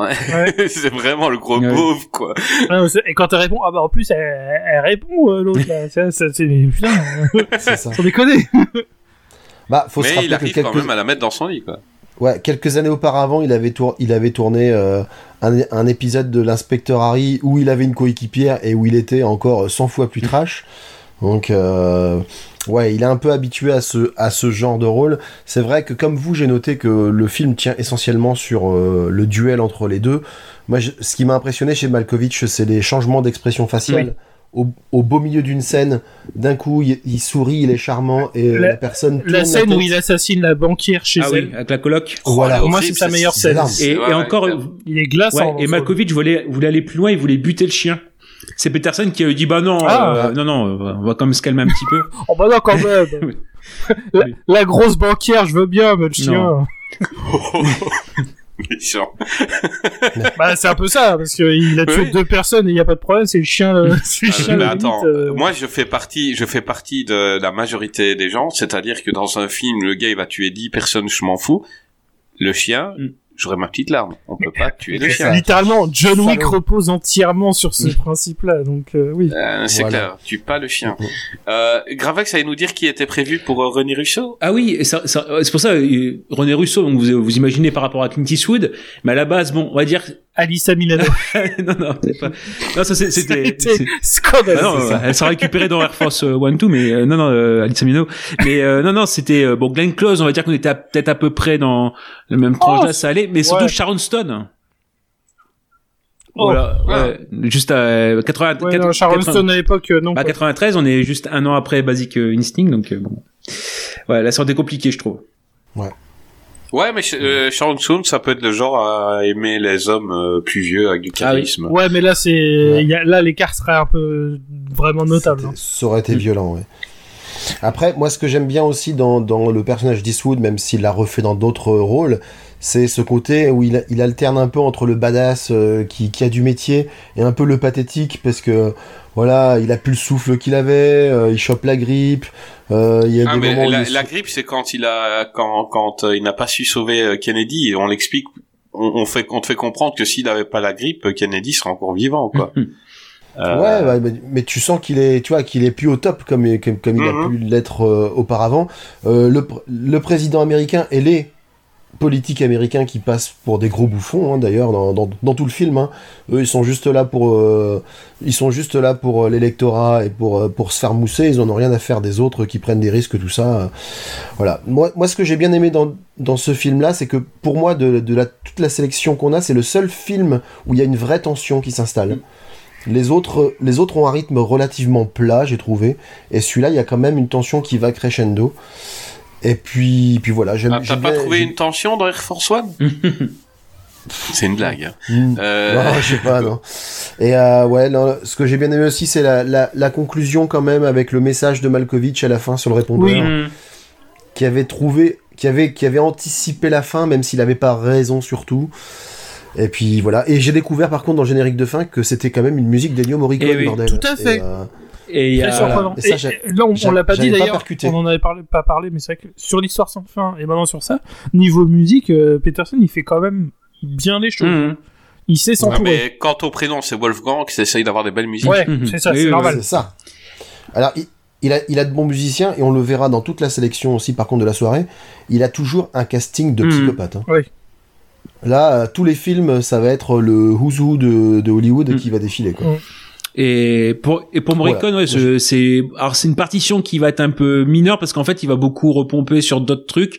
Notamment, j'ai retrouvé des des rythmes à la peur sur la ville avec avec Bébel, hein, forcément le côté euh, Bébel le fil, ça m'a reparlé. Et surtout, bah, la poursuite sur le toit, il y avait les incorruptibles. Il a repris sa partie sa partition de des incorruptibles aussi. Donc euh, voilà, c'est un Morricone mineur, mais Morricone quand même. Oui, c'est ça. Même Ouais. lui mineur, Ça reste- bien Ouais, ça quand même. aussi. Voilà. Oui. Donc, très bon film. hein. Donc euh, pour pour les gens qui n'ont pas vu, donc John Malkovich euh, veut assassiner le président et il a créé. euh, ça, c'était une super idée. Hein. Il a créé un Ah pistolet oui. Oui. en, en une sorte de polystyrène. Euh, il a créé une arme pour pouvoir aller tuer le, le président, une arme qui est indétectable dans voilà par les, les, les trucs de métaux et super idée quoi. Bah. Moi ce, ce truc là, il était vendu là-dessus. Hein. Je me rappelle de la bonne annonce quand on était gamin. Euh, C'était vendu là-dessus. On voyait vraiment la scène avec les chasseurs Ah oui. qui viennent voir son arme. Euh, super belle Bah là scène. aussi, on a le côté, j'adore, euh, le côté euh, tueur impitoyable ou. Euh... Ouais, bah tu dis, est-ce qu'il aurait, est-ce qu'il les aurait tués si, euh, si le gars n'avait pas tué le canard, tu Mhm. vois? C'est ça. euh, ouais, En fait, j'ai pas de haine pour John Malkovich, j'en suis là, tu vois. Et là, bah le mec, il, il- on peut essayer ton arme, mais le gars, il tue directement un, canard, et là, tu vois la tête de, de Malkovich, elle change, quoi. Il reprend son arme, il retire dessus. Pourquoi t'as tué ce canard, quoi Et est-ce qu'il les aurait tués? Ça, c'est un débat. On le saura jamais, on n'est pas dans sa tête. Mais euh, voilà, moi je kiffe ce perso. Mhm. C'est un super méchant de, de film. Et Et t'es content de l'avoir découvert, Gray, le film? Ah oui, oui, vraiment. Ouais. Bah, comme j'ai dit, moi, c'était mon, c'était mon préféré de la sélection. Euh, et voilà, il a des problèmes, mais j'ai pas passé un mauvais moment devant, euh, ce qui est plus que ce que je peux dire des autres films euh, de la sélection. Donc, euh, pour moi, c'était voilà, c'était une bonne bouffée d'air frais, on va dire. Voilà. Euh, mesdames, messieurs, c'est son avis. Dites-vous qu'on va parler de films que vous avez vus, parce que c'est vrai que quand on fait un, un, un nom comme ça, Wolfgang Petersen ou quoi, enfin quand on met un nom que les les, les, les gens connaissent moins, bah les, les gens ont moins tendance à cliquer sur l'épisode, mais on parle que de films que vous connaissez et ceux d'après, euh, il y en a plein que vous avez vus, peut-être même au cinéma. Donc euh, N'ayez pas peur de l'avis de notre ami Gray. Oui, tout à fait. Et ça reste une opinion. hein. Vraiment, faut pas. Voilà. Tout va bien. non, non, voilà. Euh, vous avez encore quelque chose à dire Bah sur moi, vais pas donner mon avis, donc je veux bien. je veux bien. Oui, oui, mais en même temps, on ne te l'a pas demandé. Bah, c'est pour ça. Euh, c'est toi qui faisais, Gray, c'est toi qui faisais les. Non, vas-y, te- Non, non, je disais. euh, Euh, là, là, je suis en train de te rabaisser parce que t'as oui, pris voilà. trop j'ai- j'ai trop- d'importance la, la semaine dernière. Mm. Donc euh, voilà. Rappelle-toi qui est le Euh, patron. Ouais, c'est ça. C'est qui, c'est qui le patron C'est moi qui décide ici. Ok. Bon, je Voilà. peux parler Donc tu dois euh, dire ton avis, mais tu dois prendre une voix de canard. Ah non, non. vas-y. euh, Moi, j'ai bien aimé. Pas d'imitation de canard. c'est magnifique. voilà. Euh, non, en fait, oui, non, bah, c'est toujours pareil. C'est comme, enfin, c'est toujours pareil. Non, c'est comme Grey. euh, en effet, ça sera le meilleur euh, film de la soirée pour moi. Alors, c'est vrai qu'il y a ce côté euh, génération un petit peu vidéo club et non, moi, je trouve que ce côté, le, le côté Clint euh, qui est un peu trop vieux pour ses conneries, euh, voilà, il est en plein dedans. Euh, mais Ah, il le dit hein, carrément. Il reprend la phrase de de Danny Glover, hein, de Murdoch dans. Ouais, il il le prend. Quoi. Et oui, en plus c'est ça, c'est-à-dire que le, je crois que techniquement c'est pas possible ce film-là. Il y a une licence, enfin pas poétique, mais euh, à reprendre. C'est que je pense que la, la retraite dans les services secrets c'est 52 ans. Il a 10 ans de plus, donc euh, bon, euh, donc c'est un peu bon. Enfin, c'est c'est juste une anecdote, mais non, je trouve. Ouais, mais c'est Clint C'est Eastwood. Ils sont- Ah, ils sont on est ont après dit- parce que il, il est re- Il il a pas. rejoint la protection du président ça. hyper facilement. Le mec il dit en fait euh, je peux revenir? Ah bah bien Bah, sûr. bien sûr, bien. Ah oui ça marche comme Ah, ça ouais. j'oubliais. C'est Clint Eastwood. On a dit, mec, tu prends ta retraite. Il a dit, Mm. non. Ok. Il, pré- il précise dans le film qu'il a dans la cinquantaine. Ouais, euh, c'est ça. Je pense Ouais, le ouais, ouais. disent. Quand, quand, quand il drague René Rousseau, il dit, pour justifier quand même qu'il est pas trop Mm. croulant et qu'il est encore acceptable, il dit Attends, j'ai la cinquantaine, ça passe. Oui hein c'est ça mais je crois qu'il parle justement euh, cinquantenaire euh, cinquantenaire hétérosexuel qui joue du Oui, piano voilà. machin. C'est ça. Quand il essayait de draguer donc euh, d'accord. Mm. Le gros Ouais. beauf. Très délicat, très. très Ouais, non, mais c'est- Mais c'est vrai qu'après on reste dans son évocation de bon la Spectre Harry forcément rien que la première scène quand euh, Dylan McDermott vient le vient le chercher c'est voilà euh, on a un personnage comme ça tête brûlée ponctuel armé professionnel chieur hein, comme euh, comme l'inspecteur Harry aussi. Et par contre oui moi j'ai eu alors c'est à la revoyure où j'ai eu alors ça m'a fait juste un petit peu c'est euh, la scène en fait où il y a euh, euh, quand il regarde René Rousseau puis qu'elle elle s'éloigne et euh, il dit si elle se retourne c'est que en gros je compte pour elle Oui. et en fait, ça- m'a, ça m'a rappelé, et après, j'ai pu a- arrêter, enfin, pendant un quart d'heure La femme de Dante. d'avoir ça. Non, non, non. Euh, non, non, en fait, c'est parce que ça m'a rappelé, je pense que ça doit être Agent 00 avec Leslie Nielsen. Où euh, en fait Mhm. le, le problème c'est que moi je- euh, pour reprendre des notes je l'ai vu en VF le, le film et le doubleur de Mhm. Clint euh, et celui de Leslie Nielsen dans ce film là aussi c'est le même c'est Jean-Claude Michel D'accord. et il y a un moment donné Et il le dit, si elle se tourne retourne, et, euh, c'est qu'elle pense ouais, et en fait dans, dans le agent 00 je pense- c'est ça ou c'est le détonateur je sais plus enfin bon bref et euh, donc elle, elle se retourne et en fait elle se prend euh, c'est à l'aéroport elle se prend les portes euh, voilà moi en gros c'est ça et en fait comme c'est le, le même doubleur ça m'a un peu sorti du film pendant pendant un quart d'heure quoi mais bon ça ça allait après c'est vrai que Bah, ouais. Ah, non, c'est- leur relation elle va hein, vite. hein. Enfin, il faut le dire aussi, la relation entre René Rousseau et Clint Eastwood, elle va très vite. Hein. Oui, mais c'est Clint Eastwood, il veut une femme, il l'a. Euh, je veux dire, toi, je fais des blagues de gros beauf et tout, mais tu vas finir dans mon pieu, quoi. C'est comme ça, c'est Clint Eastwood, il est comme ça. Et surtout que ça, ça prouve aussi que ça fait longtemps qu'il s'est pas donné la peine, parce que on t'explique qu'il a pas eu de femme depuis hyper longtemps, parce que sa femme elle s'est barrée, mais quand il revient dans le game, euh, voilà quoi, c'est droit Mm. au but. Ah bah. Mais ils aiment bien les acteurs, tu sais, j'ai vu dernièrement une grosse dope avec Dolph Lundgren euh, qui chassait des démons, et le mec qui rentre dans, dans un bar, t'as la, t'as la serveuse ultra sexy, et le mec il la regarde, et tu comprends, euh, le soir même, donc quand elle a, elle a fermé, euh, c'est direction chez lui, Mm. quoi. Dans son pied, les acteurs, ils aiment bien, hein, quoi, tu vois, le, Un le truc petit pareil. truc où- d'ego, tu vois. En, en parlant de Dolph Lundgren, euh, un film qui existe qui s'appelle Un flic à la maternelle 2. Deux. Oui, euh, ça y est, voilà. Voilà. Et euh, en gros, il tombe amoureux d'une des professeurs. Et je crois que l'écart d'âge, justement, pour revenir à René Rousseau, était assez scandaleux parce que je crois qu'elle a genre 20, Mhm. 23, 24 ans. Et le film, il date de 2019, donc Sylvain Ouais. Ferré a déjà plus de 60 ans. Attends, t'as et, pas vu les et derniers quand il Steven Seagal, s'embrasse, il fait les, les derniers Steven Seagal, quoi, et les gamins, le gars, il se fait des, des, des, des, des femmes de 20 ans en, et tu vois qu'elles, elles ont pas bon, tu vois, c'est des actrices en Roumanie et tout, qu'on a été prendre, c'est leur premier film. Puis là, tu vas aller dans le lit avec euh, le gros dégueulasse, là, et, et tu vois qu'elles ont pas bon. mort. Et, et, et tu vois vraiment les, les, les, les femmes qui, elles- déjà, bah, Juma, c'est pas des actrices, et tu, tu les vois vraiment s'avancer vers lui avec, euh, avec Excusez-moi, monsieur, euh, monsieur Seagal, il sent le pâté. Ils sont comme mon grand-père. Le vieux pâté à l'ail. Euh, non, mais c'est horrible. Quand on, quand on avait fait la Steven Seagal, on en parlait de, de ces passages-là où les, voilà, les, les, les, les petites jeunes qui, c'est lui qui les choisissait, à mon avis, dans des magazines. Elle, Ah, c'est elle, sûr. elle, C'est sûr. et, et, et, et c'est horrible. Pauvre fille, quoi. Ça devrait être interdit. Enfin, continue, Gravelet. Non, bah après le sur, sur l'autre partie, c'est vraiment oui le bon, je, je vais un peu redire ce que vous avez dit mais très rapidement, c'est vraiment le côté Malkovich en en euh, où où il y a vraiment un immense euh, travail derrière quoi. Donc je crois qu'il a mis un, un mois d'isolement euh, total pour être dans la peau du personnage, pour dire de ressentir la solitude, euh, plus voir personne, etc. Dire aussi que c'est super. J'arrête les taux aussi, il fait Ouais, ça, mais c'est pas, c'est pas le même résultat. euh, le ré- résultat. Non, non. Ah mais c'est ça la différence entre un vrai acteur et tout, c'est que John Malkovich ça va, alors que Jared Leto ça fait élève de cours de théâtre Ouais. qui veut montrer à son professeur que c'est le meilleur élève. Mm. Et il en fait Non, trop. c'est- Ouais, C'est surtout que Malkovich Jared et Leto, t'as envie de lui... Jared Leto, t'as envie de lui dire, mais reste en Italie. Continue.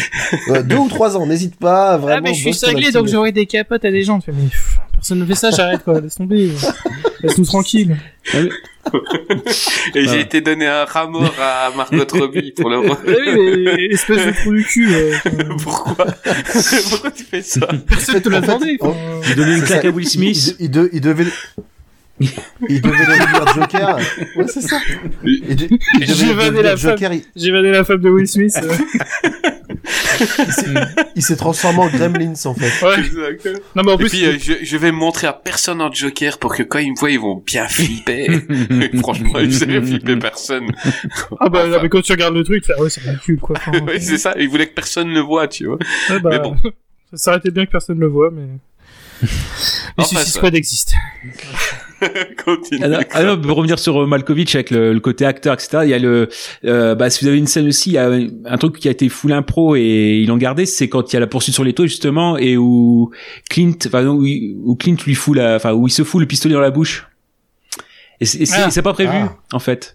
Ce qui fait qu'il y a, Ah bah c'est une bonne impro qui- parce que c'est une bonne ce qui fait qu'il y a une petite pointe, il y a une petite pointe de Ouais. sourire. En fait, en, en hors champ, il y avait euh, Clint Eastwood qui était euh, qui était mort de rire, donc ils ils l'ont ils l'ont gardé pour euh, pour ça. Mais non non, après c'est super complet, je trouve. même le les services secrets, ils ont prêté leur concours. Je crois que c'était la première fois même, hein, donc c'est assez crédible et assez pointu de ce côté-là.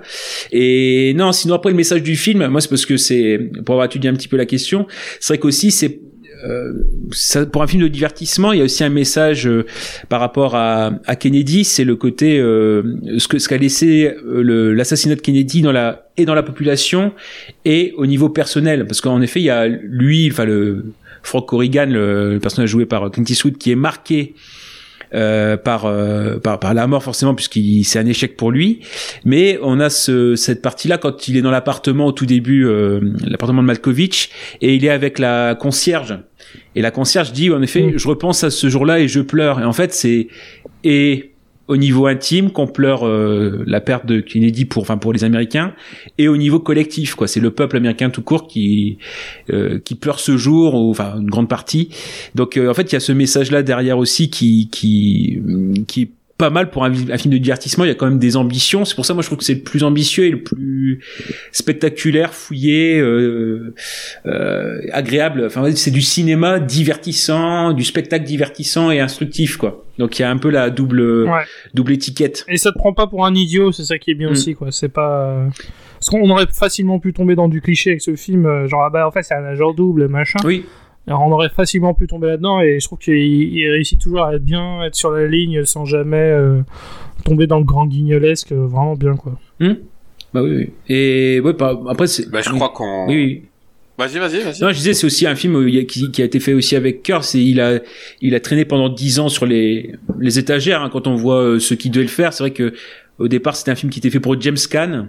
Puis après, de toute façon, euh, bah, c'est je- c'est ce qu'on c'est ce qu'on verra. euh, Et t'imagines le nombre de films euh, chaque semaine qu'on dit euh, c'était James Caan Ça qui était. euh, fait, ouais, c'est ça. et, et James Caan, il aurait pu être euh, des acteurs Bah. les, voilà les plus euh, bankable du monde quoi. Bah, Euh, Sta- et je comprends pas pourquoi. chaque- Stallone, par- Stallone, pareil. Stallone, il devait faire euh, Malkovich. Enfin, euh, Mitch Leary.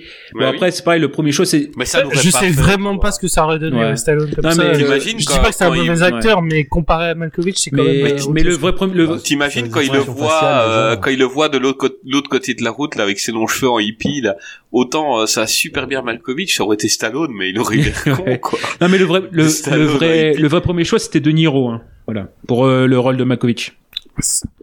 Ça, ça aurait été dingue. Mais après, enfin, on l'a déjà vu en cinglé Oui. euh, de Niro avec euh, Les nerfs à vif. Cape Fear, donc euh, donc euh, ouais. Hmm. Non, Malkovich dans ce Ouais. film euh, qui doit être Monsieur Tout le Monde pour s'infiltrer euh, partout, qui doit être Monsieur Tout le Monde avec son visage et son un mot inventé caméléonisme, euh, choix parfait. Hmm. Ouais, ça passe très Euh, bien. Ça passe très bien. Un De Niro, un De Niro garde une gueule et il aurait été à un meeting, on sait plus ou moins à quoi il ressemble, il rentre pas. Malkovich, il passe à tous les coups, quoi. Ouais. Et il se retrouve même à la fin à quelques mètres du président, quoi. Alors que Mhm. on a sa photo, on a le Ah truc. bah, là, il a littéralement tiré dessus. C'est juste oui. heureusement qu'il y a eu Clint Eastwood Hmm.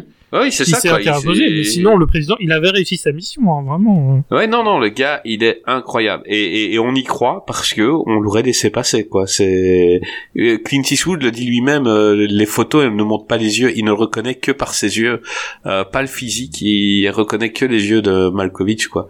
Et c'est bien retranscrit, je trouve, à l'écran ce, ce truc-là. Tout à fait. Euh, je crois que c'est Gray qui faisait les commentaires sur ce Oui, film. tout à fait, c'est bien moi. alors, euh, du coup, alors j'ai c'est des euh, critiques que je vais récupérer sur Sens Critique. Donc euh, les notes sont, sont sur 10. Euh, je vais d'abord donner la bonne critique. Donc, euh, Clint, euh, c'est par un certain Ugly, euh, comme, euh, comme moche en anglais, euh, qui a donné 8 sur 10 à, ce film. Euh, Clint Eastwood incarne un personnage comme il les aime, un agent de sécurité apparemment fort mais porteur d'une blessure intérieure. Euh, c'est pourquoi il aurait très bien pu réaliser le film lui-même, car il brasse des thèmes qu'il a l'habitude de traiter. Euh, le film repose sur deux personnalités. Euh, chacun connaît les faiblesses de l'autre. L'un est le contraire de l'autre. Ils forment un tout, une part d'ombre et une part de lumière. Mais aucun des deux n'est entièrement blanc ou noir. Euh, plus qu'un thriller musclé dans la ligne de mire et surtout un formidable bras de fer subtil et pervers opposant deux grands acteurs au registre diamétralement différents. Un Clint incarne avec sensibilité et justesse ce loser vieillissant, euh, lancé sur les traces de Malkovich qui excelle en ancien agent de la CIA devenu machiavélique. Voilà, un bon thriller bien conduit par le réalisateur du bateau. Ben voilà, bon commentaire. Il est- il est super ce Mhm. commentaire. Tout à fait. Franchement, il, ré- il résume euh, très bien. Tout à fait. Et euh, donc la mauvaise note euh, elle vient par Elgato65. euh, bon, son son son, son avatar c'est l'affiche de Into the Wild, hein, donc euh, ça vaut ce que ça vaut. D'accord. Euh, qui a mis 4 sur 10 euh, sur le film. Euh, alors il dit j'ai dû m'y reprendre à deux fois avant de voir euh, le bout de ce film. Euh, la première fois j'ai eu autre chose à faire au milieu, ça ne m'a pas dérangé de l'arrêter. Quelques mois plus tard, j'ai décidé de lui laisser une seconde chance. Cette fois-ci j'ai réussi, mais j'aurais très bien pu m'arrêter car il n'y avait rien d'exceptionnel. On devine assez facilement toute l'histoire tellement celle-ci est conventionnelle. Euh, le film n'a rien de bien original, c'est un banal thriller qui ne prend aucun risque. Le genre de film qu'on trouve par dizaines dans les étagères des vidéoclubs ou des bibliothèques. Voilà. Pas très gentil. Non, mais euh, je suis d'accord sur le thème, c'est pas un truc le plus original de la Terre, mais il est bien fait, quoi. Non, mais je trouve que dans, dans les films euh, qui traitent ce sujet-là, bah, il est dans les, dans les bons. Mmh. Euh, oui, oui, c'est ça, il, est dans ceux qui font bien le taf, quoi. Donc, euh, Voilà. Ouais, je, pense, je, pense, je pense que justement, pas mal d'autres films qu'on a vus dans le même genre ont pu être inspirés par celui-ci. Tout à fait. Voilà, bah, le gâteau. Moi, je suis pas d'accord avec toi. Euh, après, on arrive à un film un peu de, bah, de circonstances avec ce qu'on vient de vivre ces dernières années. Euh, c'est Alerte ou l'épidémie au Québec.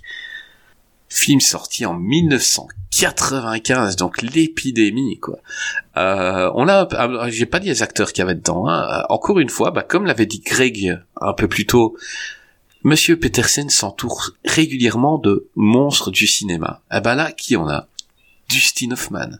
Il retrouve euh, René Russo. On a Morgan Freeman. Kevin Spacey, hein, c'est un peu Ah, gênant en tant de que le voir. monstre maintenant. du cinéma, Kevin Spacey. euh. Ouais. Bon, euh, est-ce que est-ce qu'on peut maintenant revenir sur ce qu'il a fait avant ce truc-là? Parce que il a quand même fait du lourd hein, avant et c'était quand même un, un grand acteur, c'est un gros connard. C'est le mais- fameux débat, euh, Mm. séparer l'homme de l'artiste, etc. Mais moi, c'est quand je dis euh, séparer l'homme de l'artiste, je dis souvent, moi, c'est pour l'après. Donc, est-ce que tu peux aller voir Bertrand Cantat euh, en concert malgré ce qu'il a fait? Euh, Non. Est-ce que j'écoute Toustaki dans ma bagnole? Oui. Euh, moi, ce qu'il a fait avant, euh, je veux dire, c'est c'était avant. Donc, il y avait rien lui à ce moment-là. Et Kevin Spacey, bah, il a fait du lourd avant. On peut pas trop trop lui en vouloir, mais il y a encore, il y a encore du lourd. Hein. On a Donald Sutherland. Euh, pff, le gars, il, Cuba Gooding Jr., euh, qui était vraiment dans les années 90 et de- maintenant il disparaît un petit peu mais 90 2000 c'était c'était une valeur sûre Un Euh, petit peu, il a quasiment plus aucune carrière maintenant. Heureusement qu'il a Ouais, c'est Jay Simpson quoi. récemment, parce que sinon il avait rien. hein. Ouais, mais c'était quand même un gars qui était partout et qui était qui, qui était vu comme un futur très très grand. Euh, ben voilà, ben on va demander à Gravelax de nous faire le résumé de ce film. Alors le résumé, c'est donc un virus euh, qui est en Afrique et qui euh, est transporté notamment par un, par un singe, Marcel, hein, on se souvient de Marcel de Friends, c'est le même. Euh, et donc, peu à peu, c'est ce qu'on va voir, c'est un virus qui était déjà présent, dont la souche était déjà présente dans les années 60, fin des années 60, qui a été un petit peu voilà euh, caché puisqu'on a brûlé l'armée américaine a brûlé le village. Mais il y a une résurgence de ce virus dans les années 90 donc au moment où se situe l'action du, du film. Et on a un cheminement qui va amener euh, ce virus sur le territoire américain euh, notamment dans comment dire dans dans un un village ou une, une petite ville qui va être isolée mise en quarantaine et bien sûr bah, le, le but ça va être pour Dustin Hoffman qui est euh, qui est qui est enfin chercheur virologue puis euh, militaire aussi et euh, René Russo euh, qui était sa femme et Kevin Spacey voilà son équipage. C'est euh, comment en effet réussir à guérir la population trouver la solution et le vaccin au virus tout en dé- déjouant sans le savoir au départ un complot puisque bah, en effet les- l'armée américaine cherche à, à, à cacher en effet qu'il y avait déjà une une une connaissance de ce virus, ou du moins de la souche, à la base. Donc il y a tout ce petit élément à, à faire, euh, et ça donne euh, justement un film d'action avec, euh, pour une fois, en effet, Dustin Hoffman assez surprenant, en star de film d'action. Euh, pff, du Hoffman, ça aurait pu être n'importe qui. Hein. Je veux dire, euh, il n'apporte rien du tout de du Hoffmanesque dans dans ce film. Bah justement, c'est-à-dire que le, le, le but pour euh, Wolfgang Petersen, c'est qu'à la base, alors encore une fois, bah oui, qui c'est qu'on devait avoir? Bah oui, Stallone, tiens, encore une fois. Euh, ou, ou, ou Harrison... En fait, euh, Petersen, tous les films qu'il fait, il voulait, euh, il voulait Stallone. Stallone. Un gros king comme Voilà, ça. Ou ça devait être Harrison Ford, bah, qu'on retrouvera un peu plus tard, ou euh, Mel Gibson. Et en fait, c'est ce qu'il ce qu'il a dit. Il dit, bah justement, c'est bien que ce soit. Mel Gibson et Kevin Spacey dans le même film. Oui. Celui-là, j'aurais fait. Ah non, je mets mon veto, on fait pas Non, et, et comment et en fait non c'est à dire qu'il il- en fait il a trouvé euh, que c'était très original d'avoir Dustin Hoffman en tant que tête d'affiche parce que le fait de reprendre euh, ce rôle-là parce que voilà en gros il le fait d'avoir quelqu'un avec un physique un peu plus euh, normal ou standard euh, ou voire petit voilà c'est le, le film gagne en suspense et euh, voilà en plus euh, Hoffman c'est euh, Bah, c'est un virologue en même temps. Veux Oui. dire, tu aurais pris Schwarzenegger, ça, c'est pas crédible. Ouais. Et dire en fait qu'on aurait, pu aussi avoir le même film s'il y a eu euh, deux films en même temps, mais bon, finalement ça s'est pas fait. Il y avait un Ridley Scott euh, qui euh, qui était en projet avec Robert Redford et Judy Foster, qui s'appelait Hot Zone, donc tiré tiré de du même roman ou du même livre, et qui donc euh, voilà comme il a pris un peu de retard et qu'il y avait deux projets en parallèle, c'est Alerte qui a euh, pris le, le dessus. Mais bah, il y a aussi dans cette récurrence, dans enfin pas quelques petites fois entre la compétition entre Peterson et Ridley Scott. Faut rappeler aussi que, par exemple, 3, c'est une réponse au Gladiator de Ridley Scott que Peterson éventuellement devait euh, réaliser à la base Gladiator. Voilà. Donc euh, ah bah, voilà. spoiler, euh, bon, Gladiator est un petit peu mieux Ridley que. Scott. bien sûr. Je crois. Je veux dire, il y a pas, on n'a pas vu Russell Crowe sur des trampolines. Non. Ah oui, tout à fait, ouais. Mais comment Et on n'a pas vu des avions dans Gladiator. Mais comment dire Ouais, euh, Ouais, vas-y. petite question. Euh, est-ce que ce film tu l'aimes bien ou est-ce que comme moi tu le trouves paresseux? Paresseux. En fait, ça va être comme beaucoup. Ouais. Alors, Alors, désolé, je, je vais, je vais interrompre, je, je vais défendre mon client. Vous orientez la question, Oui, monsieur voilà. Chris. C'est une question déjà semi-fermée. Voilà. Est-ce que toi aussi tu le trouves paresseux? Là, il ne peut pas se dire. Et là, je suis pas Ah non non non, il peut aimer ce film. Euh, Hmm. Moi, Monsieur Petersen, euh, donc euh, il a fait des décors euh, bah, qui fondaient dans l'histoire sans fin, mais qui étaient vraiment pas mal. Dans la ligne de mire, t'es vraiment dans la ville. Euh, là, quand tu vois les villages, euh, quand tu vois les villages euh, censés être en Afrique et tout, Ça fait décor. t'es Hmm. dans un studio, mais total quoi. Je veux dire, tu ne, tu n'y crois pas une seconde. C'est, euh, c'est des décors. Euh, en, tu, tu vois le, le- tiens, vas-y, mets un palmier là. Euh, tu, tu vois ça, et c'est Et un quand tu film. dis que c'est un village, il y a, il y a genre, il y a genre trois maisons quoi. Alors, mais c'est, c'est, je, je- j'ai trouvé ce film euh, paresseux par rapport à quand tu vois le le casting de ce film qui est monstrueux. Quel film peut se vanter d'avoir des Dustin Hoffman, des Morgan Freeman, des Kevin Spacey, des Sodé, euh, tout ça, et et te faire un film où euh, au niveau décor, t'es, tu te sens jamais à l'endroit où ça doit être. C'est euh, c'est un- je regardais ce film et, et je disais putain le sujet était tellement bien il y a tellement de quoi faire. Comparé à un Contagion de Soderbergh qui est mille fois plus ambitieux euh, où tu tu- il y a, y a un monde d'écart. Mm. c'est un film qui qui tu dirais que ça a été filmé voilà de- dans un studio où euh, dès qu'il finissait une scène il poussait tout et il remettait un autre. Euh, vas-y vas-y vas-y mets les buildings. Et c'est c'est vraiment euh, très paresseux Bah, en fait, je trouve que pour ma Ouais, part ouais, hein. mais je trouve en fait que il y a beaucoup de films de ce soir que j'avais vu en salle que je n'avais pas revu depuis. Et je pense que sur le moment, dans le souvenir que j'ai, c'est que c'était efficace. J'en gardais plutôt un bon souvenir de ces films-là. Euh, on en parlera d'autres après, euh, mais euh, que sur le moment, en fait, c'était euh, euh, c'était pile dans leur, euh, c'était enfin, c'était des films de leur époque, mais qui bah, finalement, par les moyens, etc., ont mal vieilli et que c'est assez criant maintenant quand on les revoit aujourd'hui, mais qui sur le moment, en fait, ils faisaient il faisait ouais ça, ça faisait l'affaire quoi mais c'est vrai que là la revoyure c'est très très compliqué quoi non non Et, euh, non après il y a des choses un peu aberrantes aussi enfin où c'est de fait par exemple de Patrick Dempsey de le revoir de le voir en en blouson Oui, en cuir euh, ouais, en avec les cheveux bouclés Trafiquant de singes. trafic, euh, ouais, trafic des singes. euh, euh, ouais, on aurait pu croire ça dans un J.O. Silent Bob, quoi. euh, Trafic de singes, quoi. Et non, non, donc euh, il y a des choses comme ça où, ouais.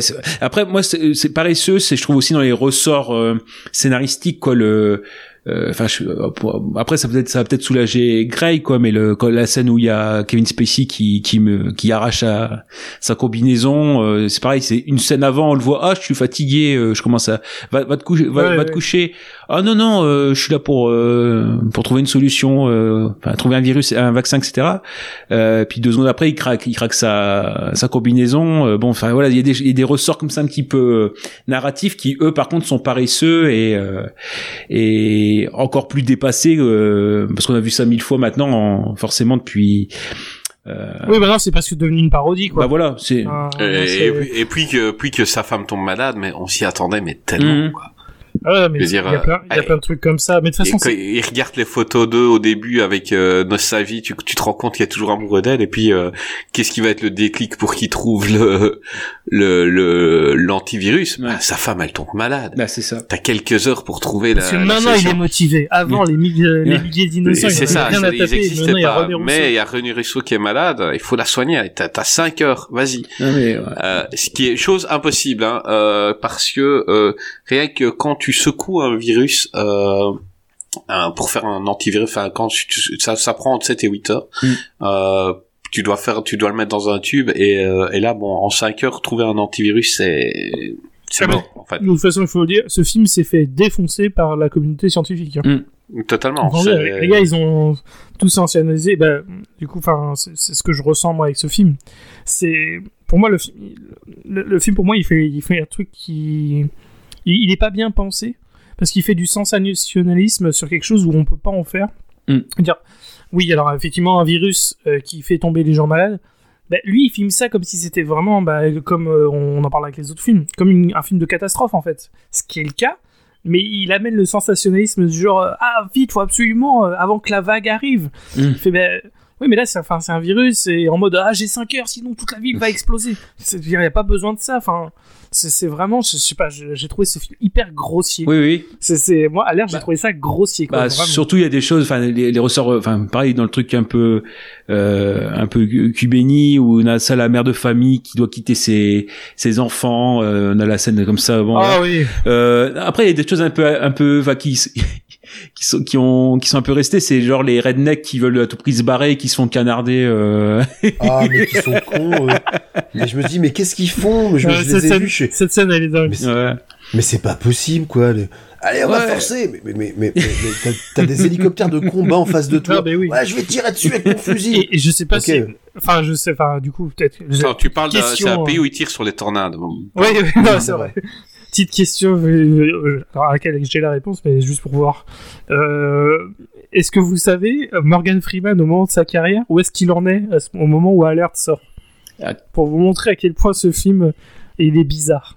Je sais pas parce que j'ai vu dernièrement un panneau Facebook qui m'a fait rire où tu voyais des acteurs avant après euh, genre et, et Morgan Freeman c'était le seul où c'était le même avant après Ouais. donc euh, on- en fait on, été on- on a eu un arrêt euh, Morgan Freeman il s'est arrêté à un moment où où il faisait plus que il, il venait cachetonner hein Mais il a Euh, commencé, il a commencé vieux après Ouais. euh, Freeman. S'il a commencé avec Miss Daisy, il était déjà Mhm. euh, 59. Mais euh, en gros, c'est pour, pour dire, en gros, Alert, ça a été tourné entre les Deep évadés Impact et, euh, et Seven. Hmm. ah j'allais dire Deep Wow. Impact ah oui Donc, je veux dire vraiment, même en termes de prestations, genre, on a des bons acteurs, hein, mais Ouais. i- ils en ont rien à foutre dans ce film. Et je pense que moi, dans ma tête, ça m'a fait rire quand j'ai vu après Morgan Freeman. Je fais, bah, tu m'étonnes qu'il en a rien à foutre. Le gars, il est entre deux prestations de sa vie. Qu'est-ce qu'il en a à foutre du euh, ah bah je suis le colonel qui en sait un peu plus que ce qu'il dit. tu vois. Hmm. non mais il est bon quand même dans le film il Ils est sont en pas mauvais. tapé. Ils sont mais pas Morgan mauvais, mais en Freeman fait, il est bon tout le temps Je en pense qu'ils ont pas de matériaux en fait. Ils ont pas de matériaux avec lesquels jouer. Parce que vraiment, Dustin Hoffman Mm. et la relation avec René Rousseau, c'est vraiment. On est dans du cliché de fou là, avec les trucs sur les chiens. On se dit, mais qu'est-ce qu'on en a à Mm. foutre? Et tu veux sauver le, tu veux sauver le monde des maladies, tu donnes euh, le SIDA à René Rousseau, le Covid, euh, Ah oui, Ebola, là, il va trouver. Hein. et, et en fait le mec va so- va soigner toutes les maladies du monde. Hein. Ah, non, mais C'est la pauvre René Rousseau. Je suis désolé, mademoiselle, mais bon, juste pour vous toi, tombiez malade. voilà, pour sauver le monde, on va te refiler tous les virus. Et euh, et Dustin Hoffman, il va, voilà, il va, il va régler tout quoi. Non, et puis il faut quand même des poursuites d'hélicoptères alors qu'on est dans un truc de virus, mais il faut quand même Donald Sutherland qui joue un méchant très méchant. Ah oui. Enfin, c'est. C'est étrange, Ah, qui joue un plus. Ouais, c'est y dingue. croit, je- on y croit jamais, hein, quand c'est. Ah, c'est c'est fou. Hein. Il a vraiment une tête de gentil pourtant, c'est dingue. mais ouais, je, sais pas, ce film il. Il traite son sujet euh, comme si c'était euh, une explosion ou Armageddon. Enfin, c'est ça, c'est. C'est le film veut être contagion, mais il est c'est Armageddon. Tu vois, mais ça, ça va pas. Bah, pas Contagion est cohérent, sorti quoi. après, hein. Oui, non, mais je sais, Euh, mais je veux dire, c'est pour. Hmm. C'est dans sa différence de traitement. Il essaye d'être contagion, mais au final, il, essa- il essaye plus d'être Armageddon. Et Mais bah, ça, tu vas, ça va pas tu ensemble. vas, quoi. tu vas, je vais te dire que un des deux scénaristes, c'est celui qui a écrit l'histoire d'Armageddon. Ah bah, ça m'étonne. C'est Ça pas explique- étonnant. Ceci expliquant Mhm. cela. Je suis pas surpris. Ouais. Bah, Mais euh, c'est moi, moi, ce que je reproche à ce film-là, c'est que donc je reprends Contagion, euh, qui est un film que que, que j'adore. Contagion est flippant et tellement flippant que on a retrouvé des donc on a vécu une épidémie mondiale hein, enfin Ah ça bon dépend bah écoute euh, on, on fait un podcast donc potentiellement il y a des gens ils vont nous écouter dans 20 ans Euh, donc là, on est juste sorti de, de la période coronavirus, euh, qui était un virus. Donc pour les, les gens qui nous découvrent maintenant, demandez à vos parents. non, mais j'y crois, j'y crois pas, mais bon. Euh, et mais euh, on, on a vu comment un virus pouvait être transmis dans le monde en, en un rien de temps, en quelques mois. Et, euh, et le contagion est ultra flippant. Euh, Il y a des gens même des gens que je connais qui sont devenus euh, se désaffecter les mains, ne rien toucher à cause de contagion. Euh, Alerte, c'est un film qui, un des premiers euh, qui utilisait ce sujet-là du, du virus. Euh, bah, il l'a fait dans le sensationnalisme, il n'a pas fait dans le flippant. Et il y avait moyen, en fait. Il y avait moyen de, de dire, Mais surtout rendez-vous que compte. Le voilà, timing un- était là parce qu'il y avait une crise d'Ebola qui Mhm. arrivait au moment de En la sortie du plus. film. Et Pour- le, le virus du film est clairement une Oui. version survitaminée de Ebola. C'est ça. Donc, euh, Qu'est-ce qu'il y a de plus flippant qu'un quelque chose virus, et- quoi Un, un virus, c'est plus flippant que n'importe quoi parce que tu le vois pas. Euh, tu vas te faire infecter, tu le sais pas. Tu vas croiser quelqu'un, Bah, tu vas nous sommes prendre en guerre. l'ascenseur. Ouais. Voilà. Et il y avait tellement moyen de faire quelque chose avec euh, avec ce sujet. Bah, juste la scène, la scène peut-être la scène du cinéma. On a fait un film Action. Peut-être la scène du cinéma, Ah oui. euh, voilà, Ouais, éventuellement qui peut encore parler, euh, reparler aujourd'hui, quoi, c'est ça. Euh, ouais. Et pour ceux du futur, ouais, c'est on est, euh, ouais, on vient, on sort, vient de sortir de la pandémie, on était et on est trois semaines avant l'élection de Jean Lassalle. C'est pour ça aussi, on est, on est, on est- c'est pour ça qu'on est encore un peu insouciant, euh, voilà. Et Gravelax en est à son élu à neuvième- 83%. euh. Euh, Gravelax en est à son neuvième hot dog. voilà.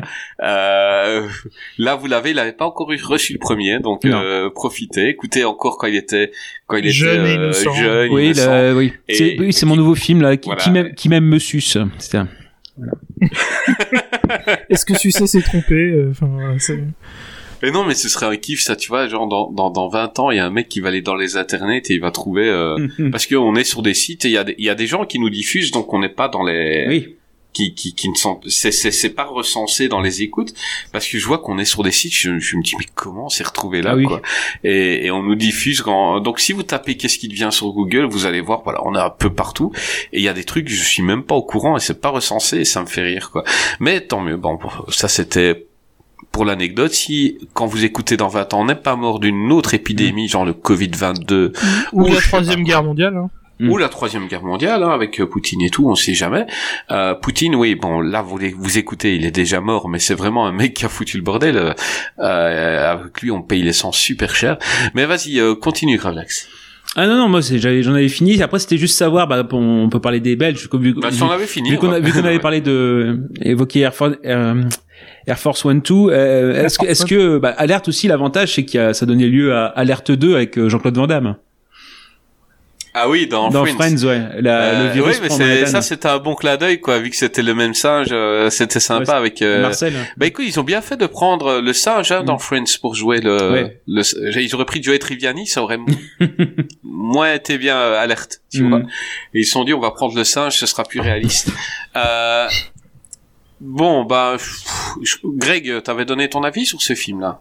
Non. T'as envie de le donner ou pas? Ou tu t'en Oui, fous? Oui, Ah Bah oui, écoute, donne-le. J'ai- toujours euh, envie de parler même quand j'ai rien à dire, tu sais. Ouais, ouais, je sais bien. Et dire que bientôt pour aller à compte. bientôt pour aller à Potrenne, je serai en voiture avec toi, j'ai déjà peur. Mais vas-y, donne, donne-le quand même. Alors déjà le premier truc que je remarque dans l'alerte, c'est que Petersen, c'est quand même à une exception près dans la sélection de ce soir, c'est quand même le roi du droit au but. Les introductions, c'est 5 minutes, c'est plié. Eh ben ça c'est direct- pas mal. Ouais, ça je suis plutôt, même si parfois du coup ça empêche un petit peu de, de donner un peu de Là, profondeur. ouais, là, ça va vite, hein, parce que ça commence, t'as déjà Mais- l'explosion du village et le singe, tu vois. Voilà. Mais par contre, en 5 minutes, là, tu sais déjà de quoi tu parles, tu sais déjà qui sont les héros. Euh, voilà. J'ai trouvé ça plutôt sympa, moi, de voir un petit peu, justement, tu parlais de- d'Ebola, et il parlait de... Il montre un peu les labos avec les différents euh, niveaux de dangerosité des virus, et puis bah là, t'as Ebola qui est au niveau 3, tu sens que c'est déjà pas de, de la rigolade, et puis là, t'as le niveau 4. Ah, bon Dieu Attention Attention, là, c'est... euh, que je sais plus comment il s'appelle, le Motuba, un truc comme ça. euh, Ouais, c'est c'est ça. Euh, moi, moi, il y a un truc qui m'a qui m'a vraiment déplu dans ce film, c'est bah justement c'est Dustin Hoffman, qui est un acteur que j'aime beaucoup. Euh, dans Little Big Man, il était il était incroyable. il fait le minimum syndical, là, il est venu. Moi, j'ai l'impression qu'il a l'air perdu. Il a toujours le regard vide. En- Encore une fois, Et- je pense que c'est aussi une faute du matériau parce que on leur donne pas grand chose en termes de personnages sur lesquels s'accrocher. hein. Ouais, puis et puis t'as l'impression qu'il comprend pas ce qu'il raconte en fait. il essaye d'avoir des dialogues très euh, ah oui alors machin euh, la, la diffusion du virus et tu tu t'as as, l'impression qu'il sait pas de quoi. Je crois qu'il faut lui prescrire de la pri- pridri- fri- fri- fri- de l'aspirine. C'est ça. Un truc de ce goût-là, quoi. Euh, mais sinon, ouais, f- euh, c'est pas, c'est clairement pas un grand film parce que même si effectivement, comme il est, il est censé se passer beaucoup de choses, bah, t'en as un peu rien à carrer, quoi. C'est, euh, Et puis, et puis il y a des moments bizarres. Je veux dire, euh, t'as as Patrick Dempsey, vous en avez parlé, il arrive, il, il, a une tête à faire peur, il est en train de se transformer en zombie, il, il sort de l'avion, la, sa, Oui, oui. sa copine lui sort un gros patin, et, mais vraiment Ah, mais dégueulasse. alors ouais, là franchement c'est du patin. Je fais mais même, même dans le porno ils ont plus de retenue hein, parce que là, Ah oui, mais, là c'est pour bien montrer à la salive tout Mm. ça machin. Écoute, je fais ah. Mais c'est surtout que le mec, il a vraiment Oui, une oui. tête, tu vois qu'il est pas bien, quoi. C'est genre, il a une ça, gastro, souvent, nul. oui, c'est souvent Allez, dans allez, les vas-y. films, ça. Je vais, je vais aller t'inspecter la glotte, mais qu'est-ce que c'est que ça, quoi? Y a- Ah, moi j'aime ma femme, moments- hein, mais elle a la gastro, je vais pas lui rouler un patin. enfin. Mais, mais exactement. Et puis il y a plein de moments clichés comme ça. Il y a, y a un moment quand ils font le briefing de René Rousseau qui est en train de parler. Et ils sont en train de parler, ils sont en train de traverser les bureaux. Et les assistants qui amènent les, les briefings, ça fait vraiment la pub pour Elsef dans les années 90. Le déodorant euh, 24 heures. Enfin, c'est tr- très bizarre. Oui, je suis une femme active, il faut quelque chose d'efficace. C'est vrai. Exactement cette référence-là. Et puis, comme vous le disiez, je sais pas, moi, enfin, la, la course, la course poursuite en, en hélico qui vient là comme un P dans une église. Euh, à un moment, ils sont tout excités parce que voilà, ils ont, ils ont retrouvé le singe. Mais à aucun moment ils se disent, mais si c'est pas le bon singe, quoi. Oui, c'est juste, on a trouvé un singe. Ils ont trouvé un singe, le mec. Ça y est, c'est bon, on arrête tous les mecs et je vais faire un anticorps. Mais si ça tombe, c'est juste un singe qui s'est euh, qui s'est égaré, quoi. Et en plus, comme vous disiez, bah, il génère le remède en une heure chrono. bah oui. Voilà. Mais voilà, pour moi, le meilleur moment du film, Ah, nous, on n'a pas retrouvé le pangolin, hein. C'est... Ah, c'est ça, Toujours pas. c'est ça. Le, le- le meilleur moment du film pour moi, c'est euh, le avec le le militaire moustachu, le colonel qui se fait bâcher pendant tout le film par Donald Sutherland Oui, et qui Et à la fin est celui qui l'arrête. et qu'à un moment c'est lui qui l'arrête et à un moment, il a un sourire. Mais je te jure, il, il le fait tellement bien. Tu, tu vois qu'il kiffe, il s'est il s'est il s'est fait humilier. À un moment, euh, Donald Sutherland qui lui dit "Mais est-ce qu'un jour tu veux devenir général dans ta vie? Ah ouais ouais." Bah ça n'arrivera pas. Et tu vois, il se fait déglinguer. Et là, quand euh, ça- la situation se retourne, il a ce petit sourire de, de pure joie. Et malheureusement, pour le film, pour moi, c'est ça le meilleur moment. Ouais. Donc, euh, donc voilà, je pense que c'est un film que j'oublierai assez vite, en fait. Ah bah je, oui, vraiment, je pense que dans une semaine ou deux, j'ai déjà oublié la moitié des scènes, hein. vraiment. Ouais, ouais, ouais. ouais. C'est clair, non, non, clairement, c'est pas le meilleur film de la liste. Mais C'est pas le pire. c'est pas le pire. Euh, qui faisait les commentaires sur ce film? C'était aussi moi.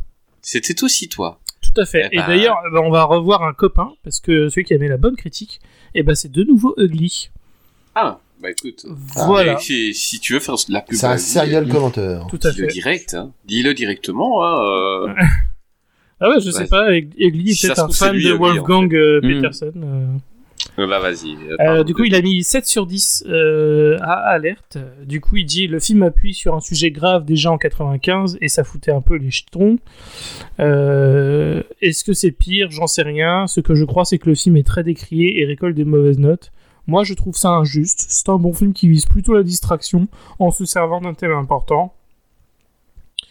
Euh, c'est vu à une échelle hollywoodienne, mais ça finit par être crédible en dépit de, en dépit de quelques invraisemblances. Euh, le scénario est prévisible mais rondement mené et soutenu par un casting de qualité. Euh, Dustin Hoffman se payait son premier véritable film d'action sans pour autant jouer les super-héros façon Schwarzy. Mhm. Voilà. Oui. Donc c'est pas, il est pas méchant, mais c'est pas la meilleure des défenses non plus.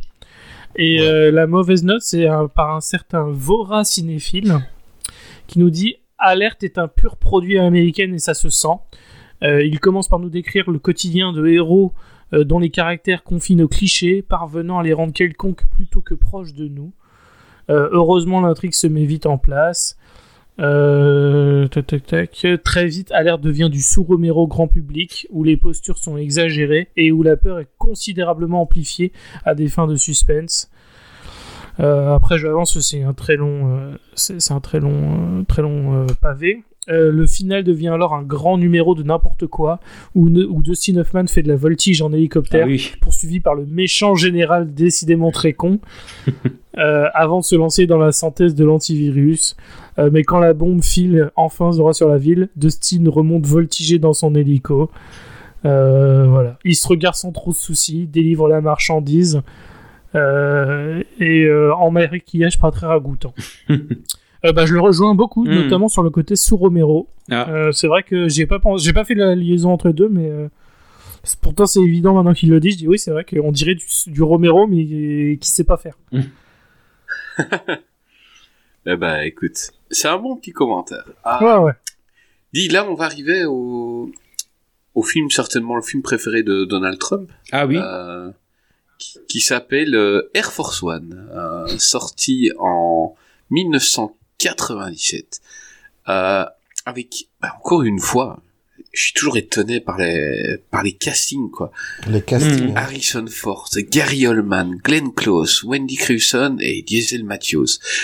Euh, Air Force One. Euh, bah, je vais faire le, le pitch moi. Euh, euh, bah, en gros, c'est le président des États-Unis, c'est un ancien soldat et il est dans l'avion. Euh, un- le- dans l'avion Air Force One, un avion qu'on ne peut pas pénétrer d'habitude. euh, c'est c'est l'avion le plus protégé du monde. Mais euh, Gary Oldman et ses copains, même s'ils ont des têtes qui font peur dès le début, ils arrivent quand même à rentrer et, euh, et ils prennent le contrôle de l'avion. Et Harrison Ford, qui est le président, il leur fait croire qu'il s'est échappé dans une capsule, mais en fait il s'est pas échappé parce que euh, sa famille, elle est toujours dans l'avion et il va combattre les terroristes. Euh, voilà.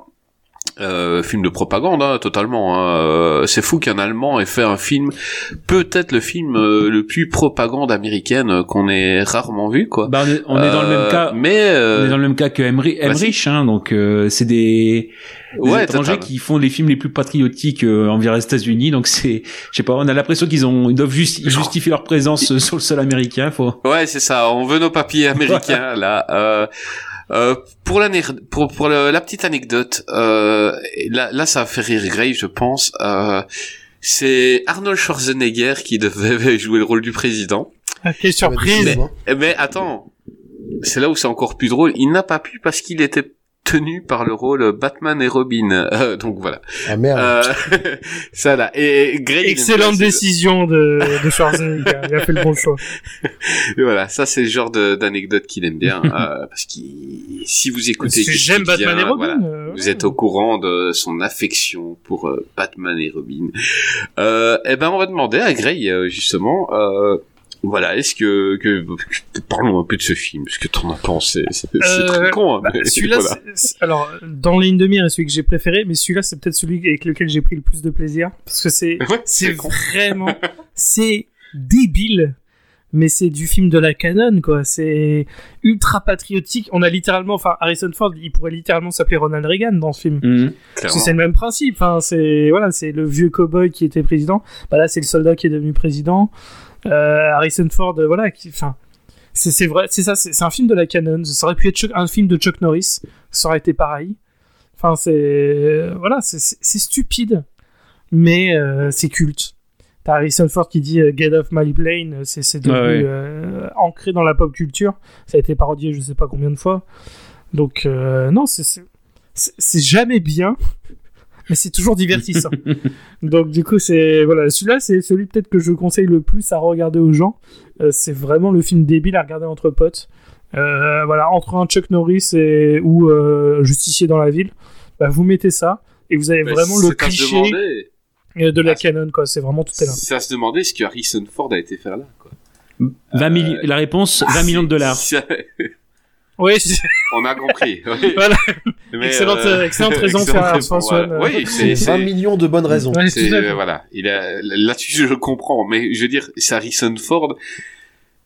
Et voilà, on ferait ce film-là maintenant, c'est Scott Atkins qui jouait le rôle. Enfin, tu vois, c'est euh, c'est il y a il y a plus un grand acteur maintenant qui va dire OK, j'ai joué le président qui bute des terroristes, il y a plus personne quoi. Euh, Liam Neeson. Hein.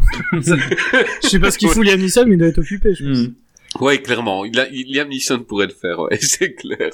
Ou Steven Seagal. Euh, mais il serait Euh, non, pas parce que- tellement crédible Oui. en président. Ouais, parce qu'il faudrait qu'il reste, il resterait assis dans l'avion, lui, donc euh, ce serait compliqué. Et ça. ce serait le premier président américain avec un catogan. Improbable. Euh, et, et, et dès le début, tu vois, tu une présentation du président. Il a été champion euh, d'aïkido. Ouais, voilà. enfin, tu vois, ce serait, ça. ce serait comique. Et comme ça, pour- tu vois, un peu pour nous vendre le truc, comme quoi il va les battre tous. Euh, Gravelax, je suis sûr que t'as pris aussi du plaisir devant ce film. Bah énormément, mais là aussi, c'est un film qui change complètement. Moi, je l'ai vu en salle à, la- sa sortie, et on va dire, on est avant. euh, si on replace son contexte, on est avant euh, le, le 11 septembre 2001, c'est la décennie où les États-Unis sont un peu gendarmes du monde. D'ailleurs, c'est ce qu'on voit au départ. Hein, il- le but, c'est de dénazifier le Kazakhstan hein, euh, au tout début, avec euh, avec avec, le ça. général Radek qui est joué par Jürgen Prochnow, justement le- le- l'acteur phare et fétiche de Ouais. euh, Petersen et du bateau. Et en fait, Et puis, et puis, et puis, il y a l'Irak aussi qui embête son Hmm. monde. Ils en parlent à un moment de l'Irak aussi. oui, bah oui. Et donc Bah, tous les bronzés euh, chier les Oh. États-Unis euh, ces années-là. C'est euh, ça. voilà quoi. Ils ont pas de Et bol, en- quoi. Ouais. Et en fait, moi, dans mon esprit, c'est le Air Force One. Pour moi, c'est un step-up de Jack Ryan. Parce qu'il y avait Harrison Ford qui avait fait Jeu Mm. de guerre, danger immédiat, euh, c'était enfin 92-94. Là, on est en 97. Et en plus, dans les Ah, ça aurait pu être Jack Ryan qui se retrouve président. bah, c'est- surtout que euh, si on prend les Jack Ryan de Tom Clancy, euh, en 96, euh, Jack Ryan se retrouve vice-président, le président meurt, il se retrouve président par intérim. Euh, c'est ça, c'est euh, sur Mm. euh, le roman, c'est sur ordre. Donc bref, Jack Ryan est déjà président quoi. Donc en fait finalement, ça pourrait être un Jack Ryan euh, tout à fait quoi. Ah bah moi, j'ai cru que c'est, j'ai cru que c'était un Tom Clancy. Bah oui. Et donc ouais, le truc ouais, à vous trembler, etc. Donc bref, ouais, c'est pour moi c'est vraiment je l'ai pris dans ce côté où euh, c'est euh, Jack Ryan qui qui step up quoi. Et hum, donc ce qui fait que pour l'époque, c'est un film qui est dans son jus quoi. Euh, pour l'époque, on va dire qu'il Oui. qui dénotait pas ou bon, on peut dire que c'était dans la dans le mot. Maintenant le, le revoir, c'est clairement euh, clairement euh, autre chose. De toute façon, Peterson a dit euh, après le 11 septembre, je n'aurais certainement jamais fait ce film si on me l'avait proposé. Euh, ça- c'était plus dans l'air du Mhm. temps. Donc c'est vrai que c'est un film qui est euh, malheureusement très très daté. C'est aussi un des c'est même le dernier gros blockbuster style Die Hard. Euh, Ouais. enfin, je parle vraiment de blockbuster parce qu'après des copies de Die Hard, il y en aura encore et toujours dans les dans les DTV, mais euh, euh, là c'est vraiment la, la- Ouais, mais bon, dans Die Hard, c'est quand même un flic, quoi. Là, c'est le Là, président. là, c'est le président, ouais, ça pose euh, pose euh, pose souci. Enfin bon, de, de ce côté-là, puis même comment, Euh, comment on le justifie. film qui pour du pour du vrai euh, pour du vrai donc était un des films de chevet de George W. Bush Jr. tu vois Et euh, et c'est qui tellement fait pas étonnant. C'est et pas qui étonnant. fait ce film non quoi. mais Don- ah oui je suis et- sûr qu'il et- regardait le film Donald Trump. c'était lui hein. le mec est oui Donald Trump je sais pas j'ai fait la vanne Non, mais, non, mais euh, je sais c'est que c'est euh, je- c'est comment dire, c'est il a il a dit que voilà, euh, c'était dans la campagne présidentielle en 2016 où il dit, euh, enfin pour l'élection en 2016, où il fait ouais oui, euh, j'aime euh, beaucoup ce ce, ce film-là. Moi, je pense que je serais un président comme ça. Et Ford qui lui, et Harrison, et Harrison, et Harrison qui lui a dit, eh eh, mon gars, tu te calmes, c'est que du cinéma. euh, et, et, et- J'imagine, j'imagine Donald Trump dans l'avion qui fait les moves Ah de oui. Harrison Ford, mais et, et je crois. C'est- sûr, il Ah, dans sa tête, lui, oui, et dans sa tête, ça donnait bien, mais dans la note, ben, c'est un peu Là, ridicule. tu vois juste quoi. un gros euh, qui bouge et qui, se, Ouais, qui- ouais. qui se nique les bras, quoi. c'est ça. quoi. et, et je crois. Il rentrait même pas dans Mais la je crois qu'une fois que, de toute façon, une fois qu'Hillary Clinton avait annoncé sa défaite, reconnu sa défaite, euh, Trump est, est rentré sur la musique de Goldsmith, quoi, de, de Air Force One. Il a, il, il y a Ouais. vraiment un affect Oh. avec ce, avec ça. Et bon après voilà, par contre le, Et quand je vous dis que ce film, euh, ce réal, vraiment, pardon, ce film, j'ai dit dès le début, ce, ce réal, on se rend pas compte de l'impact qu'il a eu sur la pop culture. Euh, Ouais, bien sûr. c'est pas un grand réal, hein. Je crois qu'on est tous d'accord pour le dire. Mais que ce soit ses musiques, les musiques qu'il a choisies ou les films qu'il a tournés, il a eu un impact énorme sur la suite, sûr. quoi. C'est fou, hein. C'est aussi pour ça que je l'ai pris dans, un peu dans la liste, bah, hein, mais euh, et vas-y. Ça a l'air d'être plutôt euh, du hasard parce que, enfin, je veux dire, Air Force One, encore une fois, c'est sympa, mais que ça influence genre deux présidents des États-Unis, tu te dis, mais qu'est-ce que c'est que ce bordel enfin, Bah c'est, c'est, c'est, Bah, en même temps, c'est pas les meilleurs. Hein, je veux dire, c'est- Oui, oui, bah c'est sûr. De Bush et Trump, c'est sûr que c'était pas les, les fines fleurs du.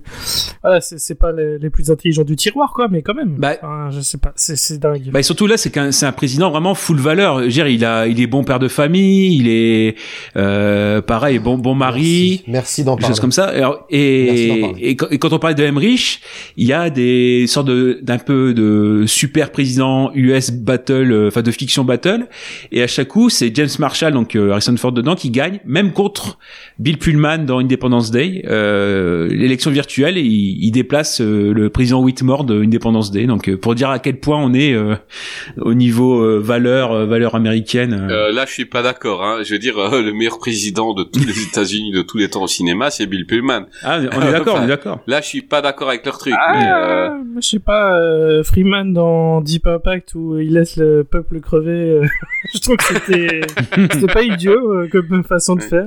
Bon, nous, nous allons aller dans l'arche. Bon, vous, vous allez, vous allez sûrement euh, mourir dans d'atroces souffrances, mais essayez de profiter de votre Mais c'est un sacrifice que je suis prêt à faire.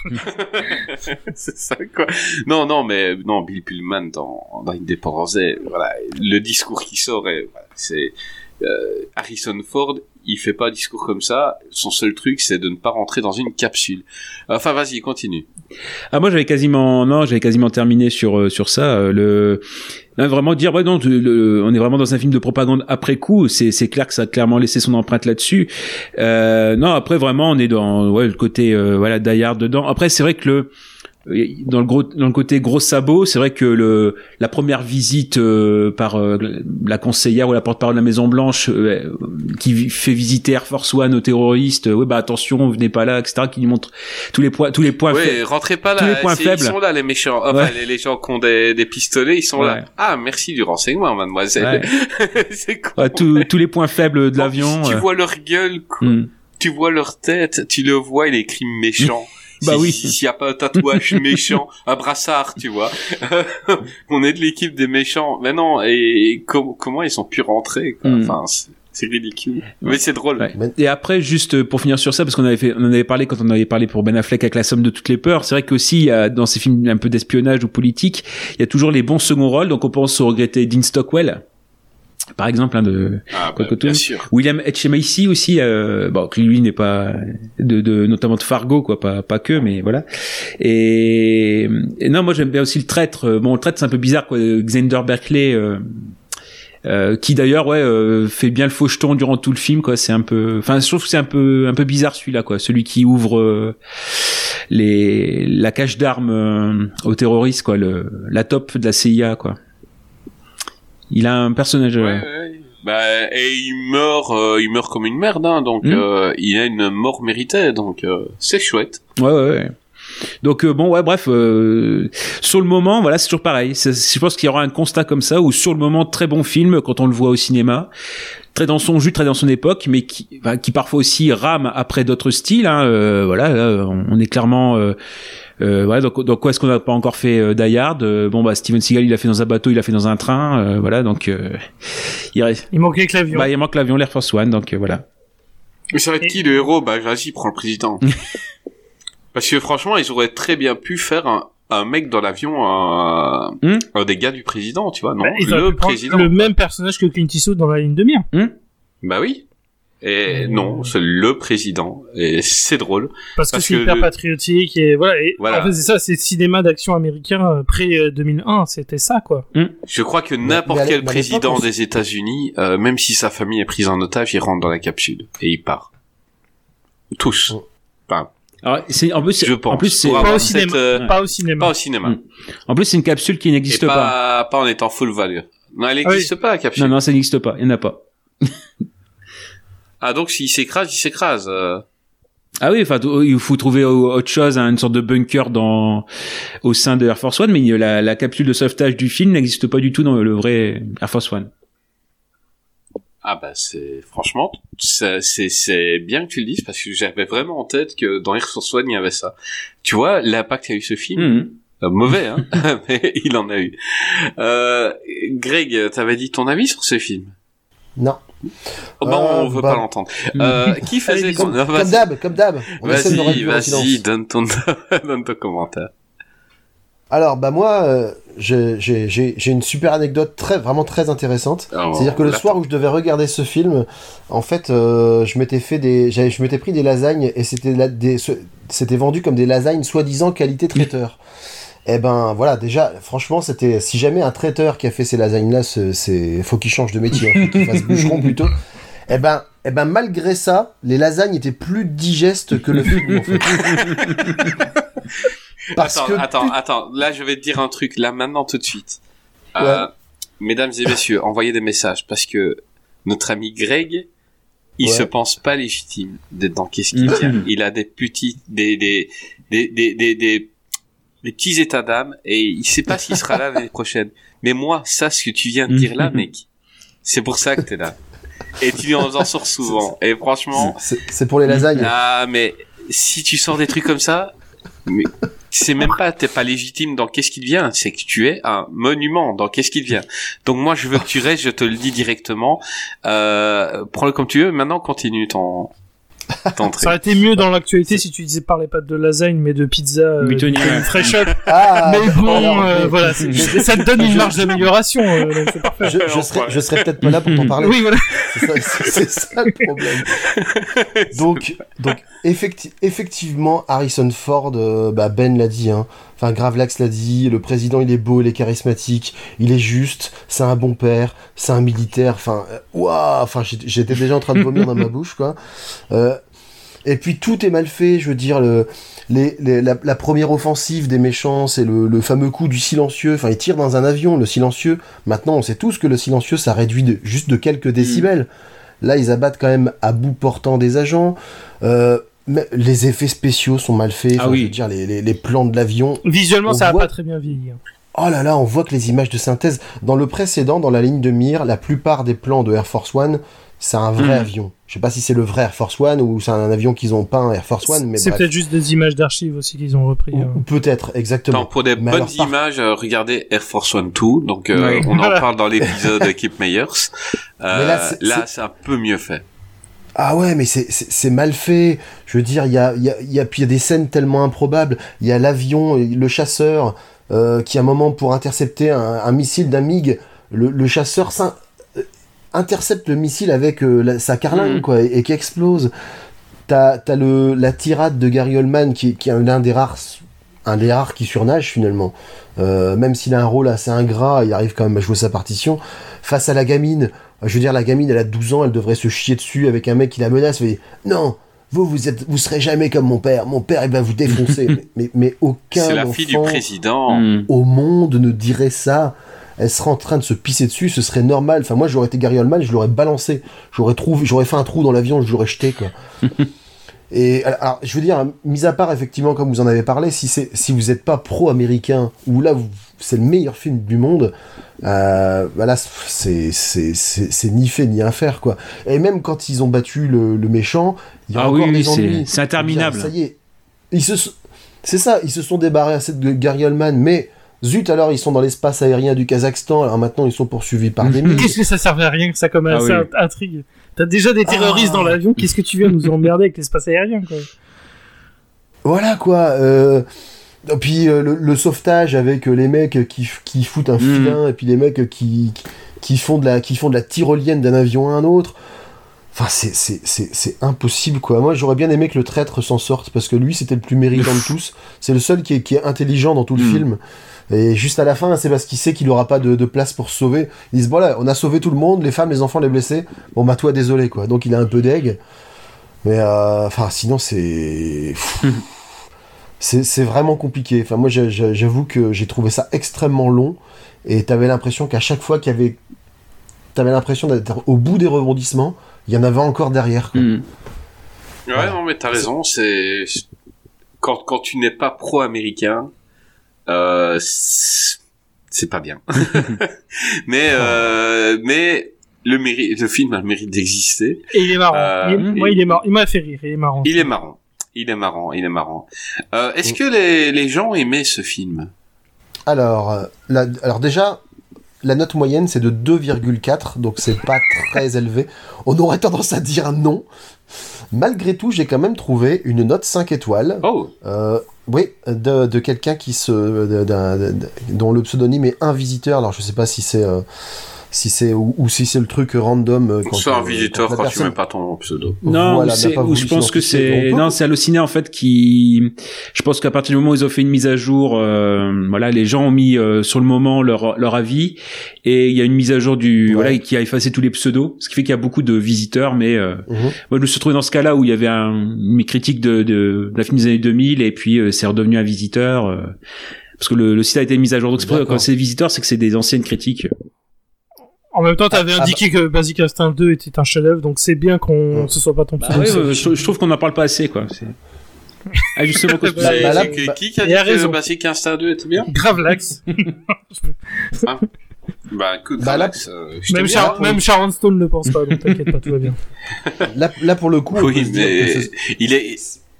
C'est un film de chevet pour lui, Oui. pour d'autres raisons, mais voilà. Mais, mais là, on peut se dire aussi que peut-être que le gars n'aurait pas, n'aurait pas complètement assumé son avis parce que sa note, c'est 5 étoiles et sa, sa, sa critique, c'est Ce film est carrément génial. Faut-il beaucoup de mots pour décrire la suprématie de la race blanche et catholique Oh la vache démocratique. Décrire son, décrire son courage et sa détermination sans faille face aux barbus de tous bords.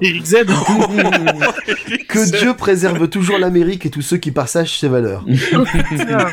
Ah, c'est Eric Z qui a écrit, ce... qui a écrit cette critique. Ah ouais, moi j'ai quand j'ai vu celle-là, j'ai dit je- c'est obligé que je la mette de côté quoi. Oh putain, non, ça c'est une pépite. C'est Incroyable. Je, je... je me suis demandé si c'était pas un, voilà un fake ou un troll parce Bah, que je crois que c'est même- lui qui allait tuer le, le rugbyman après, donc. euh, non, ça, Celle-là, on peut la couper au montage. Alors en, zé- en zéro étoile, est-ce que tu as un commentaire de Jean-Luc M? Oui, alors c'est c'est- c'est- c'est- pas. J'étais pour les terroristes. Exactement. Non.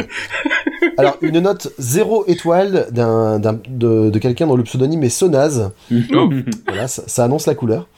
Donc Harrison Ford en président des États-Unis, just having a beer, watching a game, à bord de l'Air Force One, l'avion le plus sûr du monde. Des terroristes aux tronches patibulaires pas possible. Gary Oldman, même en roue libre dans un rôle de merde, reste un génie. Un scénario complètement starbé, torché sous l'emprise de produits illicites. Un réalisateur qui a perdu toute notion d'amour-propre et po- propose une galerie de scènes improbables et ridicules.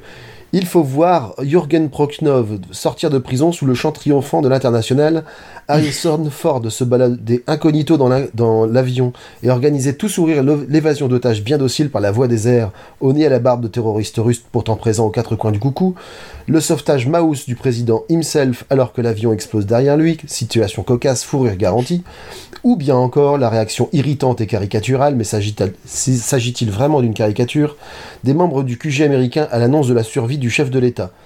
Ajoutez à cela un anticommunisme primaire et bas du front, les camarades russes passent littéralement pour des demeurés sanguinaires, parce que les capitalistes yankees c'est des bambis peut-être, et vous obtenez un anard, tantôt hilarant de débilité profonde, tantôt agaçant de clichés moribonds. Un film qui aurait pu faire une excellente parodie s'il y avait eu ce sérieux propagandisme et tous ces artifices dramatiques puants. Ah bah, c'est une excellente Hmm, critique. Je suis entièrement d'accord avec ce, ce naze. Vraiment, quoi. Vraiment. Je crois que c'est depuis aujourd'hui c'est la meilleure critique de film euh, qu'il y a eu. Et euh, Ah. je- je- j'en profite juste un petit euh, conseil euh, en tant que- qu'amateur de nanar, euh, qui est dans le même style dans l'avion.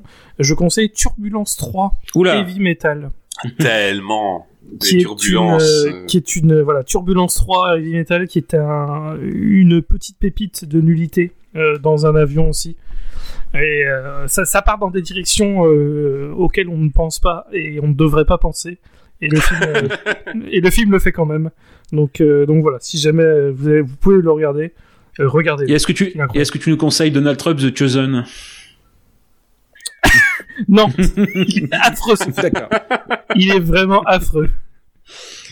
Merci.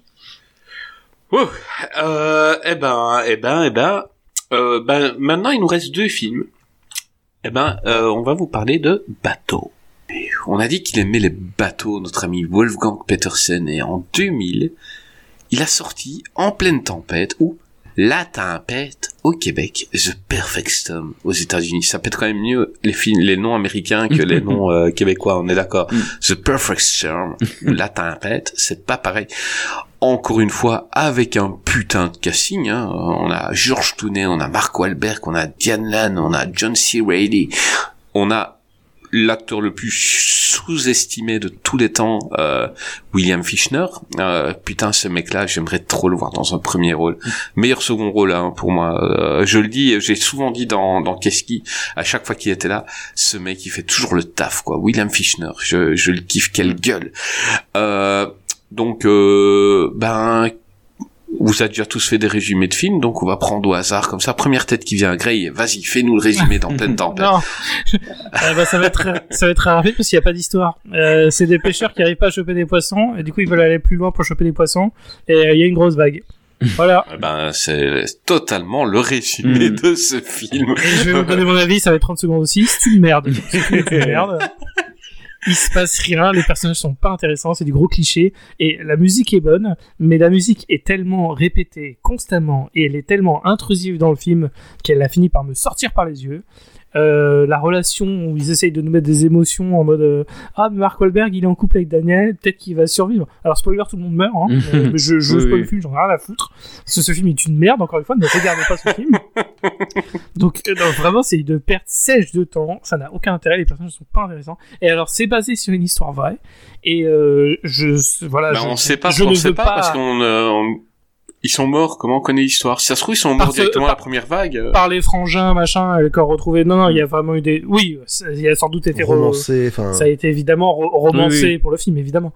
Euh, mais euh, voilà, c'est basé sur une histoire. Et je ne veux pas euh, aucune, euh, aucune euh, haine de ma part envers les gens, mais toutes les histoires tristes ne méritent pas d'être adaptées au cinéma. Et pour moi, là, c'est c'est un cas. Je dirais un bateau qui coule, c'est triste. Euh, mais ça arrive très souvent et on va pas faire des films hollywoodiens à chaque fois que ça arrive quoi. Et Donc, puis c'est de leur plaît, faute arrêtez. aussi. Pourquoi ils ont été euh, loin par, mais par, euh, voilà, par capitalisme pur et dur, ils voulaient plus de pognon et plus de poissons. Et voilà, tout le monde joue mal. c'est c'est pas intéressant, c'est mal écrit, c'est c'est vraiment aucun intérêt quoi. C'est juste, ouais, les vagues sont bien faites, effectivement, c'est visuellement c'est bien fait. Mais j'en ai rien à foutre de ce qui arrive aux personnages quand ils meurent tous. Euh, J'ai pas eu ma alarme. Pourtant, ils mettent la musique bien triste histoire de montrer que ah, c'est très triste. hein. Euh, oui, mais j'en ai rien à foutre, donc non, c'est pas triste. Euh, voilà, c'est aucun intérêt. Le pire film de la sélection pour moi, c'est celui-là, mais de très loin. Vraiment, j'ai passé un très mauvais moment devant ce film. Bah écoute, en tant que présentateur de Qu'est-ce qui devient, je vais être un peu plus nuancé. Euh, en tant qu'humain, je suis totalement d'accord avec ton avis, mais c'est vrai que ce film, j'avais vu, j'en avais pff, rien à foutre. Ah ouais, non, mais rien à cirer, quoi, c'est terrible. Mais là, je vais dire, ouais, il y a quand même quelques bons petits passages euh, au Non. niveau effets spéciaux. Hein, euh, Ah oui, oui. euh, au niveau effets spéciaux, on s'en prend plein la gueule. Euh, les vagues ont rarement été aussi bien faites au ciné. Euh, Il y, a, il y a vraiment un, un beau travail là-dessus. Euh, on va prendre euh, l'avis de Monsieur Gentil, Monsieur qui même quand il aime pas un film, il reste gentil. Euh, c'est Gravelax. Euh, Vas-y, donne-nous ton avis sur ce film. C'est une merde. C'est Ah ouais, non, non, mais c'est tout à fait ça. C'est-à-dire que Je conchis ce film c'est monsieur gentil. Euh, non, mais euh, c'est vrai que la- tout ce qui est en effet euh, bah, euh, musique de James Horner, ça c'est le, le point à sauver. Euh, je l'ai dit, c'est comme euh, d'autres films de la sélection où je les avais vus en salle et je les avais pas revus depuis, ce qui fait que j'en avais un bon souvenir. Bah là, c'était pareil pour En pleine tempête. Alors je sais pas, c'est pas trop ça. C'est-à-dire que euh, c'est la, je me souviens de la filouterie narrative. Ça veut dire que forcément, Attends, si tu l'as vu en salle, oui, je crois que tu dois avoir un, un bon souvenir de la salle euh, Oui. par rapport à ça. oui, parce que Moi, je l'ai pas vu en salle, je l'ai vu qu'à la télé. C'était moins bien, mais en salle, ça doit être une tuerie. Bah, il y a ça, c'est-à-dire qu'en plus, il y a ce côté où, euh, bah, quand on ne sait pas euh, forcément qu'ils ne vont pas s'en sortir. En plus, il y a beaucoup d'éléments narratifs pour euh, montrer ou nous amener plein d'espoir. Quand bon, euh, il y a des choses un peu secondaires où euh, il y a un petit, un petit yacht qui, un petit bateau qui est sauvé, les pilotes d'hélico qui sont sauvés.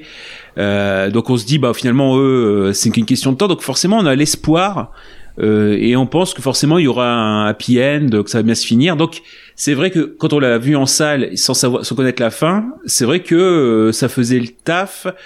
Euh, et quand je disais oui, c'est vrai que c'est des des films comme ça où euh, parfois être euh, alors c'est pas un beau terme, mais être otage ou prisonnier de la salle de cinéma pour dire bah voilà je, je suis là et je m'occupe que de que du film, ça immerge dedans et euh, on est peut-être un peu moins à regarder sa montre parce que c'est vrai que là euh, Ah, ça immerge, c'est vraiment le mot que t'as pris. ah ouais mais euh, bah oui on peut être on peut être poète, poète aussi à 16 Bah, heures. c'est- C'est dans le ton. Hein. Ouais ouais. Même si on peut dire que ce film est un naufrage. Pardon, enfin, vas-y, continue.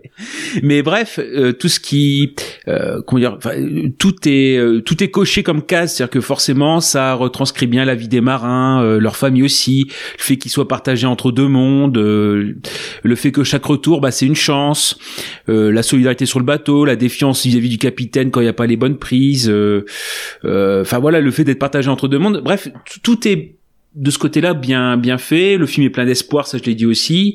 Le fait qu'il y a- des projets qui les attendent quand ils vont revenir aussi sur terre des choses comme ça. Donc bref plein d'espoir et qui sont en effet on se prend la la, la fin ici assez de façon assez assez dure Euh, donc bref, ça faisait son, son effet euh, à l'époque en, en sortie euh, dans le contexte de la salle. Bon, ça ça pouvait le faire, mais à, à, à la revoyure, c'est pas c'est plus c'est plus la peine quoi. Sachant la fin en plus, euh, bah oui, bah c'est c'est quand même ça c'est euh, enfin comment, comment je dire ça? J'allais dire avoir une fois ça suffit, mais même vous qui l'avez vu à l'extérieur d'une salle, euh, oui, voilà. il a aucune revision, Ouais. il a aucun revisionnage possible, hein, vraiment. bah donc donc voilà c'est Euh, c'est ça. je vais, je vais te juste te couper là-dessus. Hum Euh, j'ai vu ce film, je l'aime pas tellement, mais quand il passe à la télé et que je tombe dessus, je crois que la musique Hmm? que tu as que tu as parlé au début, Gray, un attrait sur moi. Et euh, quand je tombe sur ce film, j'ai tendance à le regarder jusqu'au bout. C'est un, Et je crois que un la musique, truc. d'ailleurs, la, la- la musique a été le truc noté, mais je crois qu'il a eu un Razzie à, cette à cause de ça, ou une autre récompense, je sais plus si c'est un Razzie, mais pour euh, euh, musique la plus intro intrusive de l'année, machin. Et c'était sur ce film, et c'est vrai que la musique, elle est partout, tout le temps. Elle Alors, est pas mauvaise, mais elle est juste. Moi, il y a un truc qui m'a dérangé.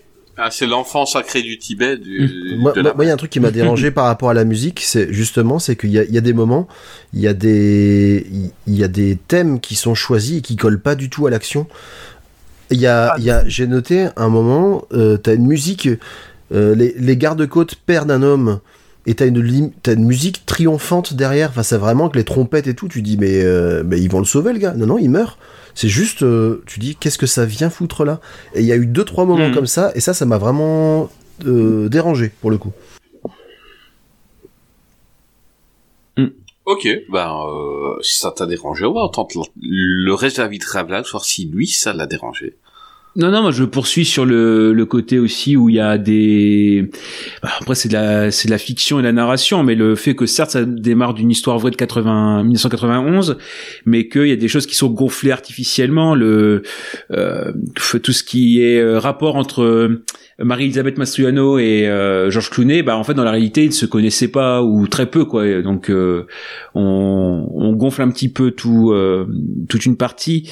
Non, franchement, bah, c'est fait aussi qu'on est diverti avec des choses très secondaires qui sont faits pour faire monter la sauce, mais on nous laisse de côté euh, euh, l'équipage. Pareil, euh, le motif comme quoi ils ont fait une mauvaise pêche et qu'il faut retourner assez vite en mer. Bah, dans la réalité, non. Le, ils, quand ils étaient revenus la première fois du, euh, comment dire, du, euh, sur- au port, euh, ils avaient fait une très bonne pêche. Donc en fait, c'était juste par capitalisme ou parce que là, ça fait vraiment le côté survie. On a fait une mauvaise pêche, pas beaucoup d'argent, donc il faut y retourner tout de suite. Non, en fait, non, c'est parce qu'ils voulaient se faire du blé et et y retourner assez vite, quoi.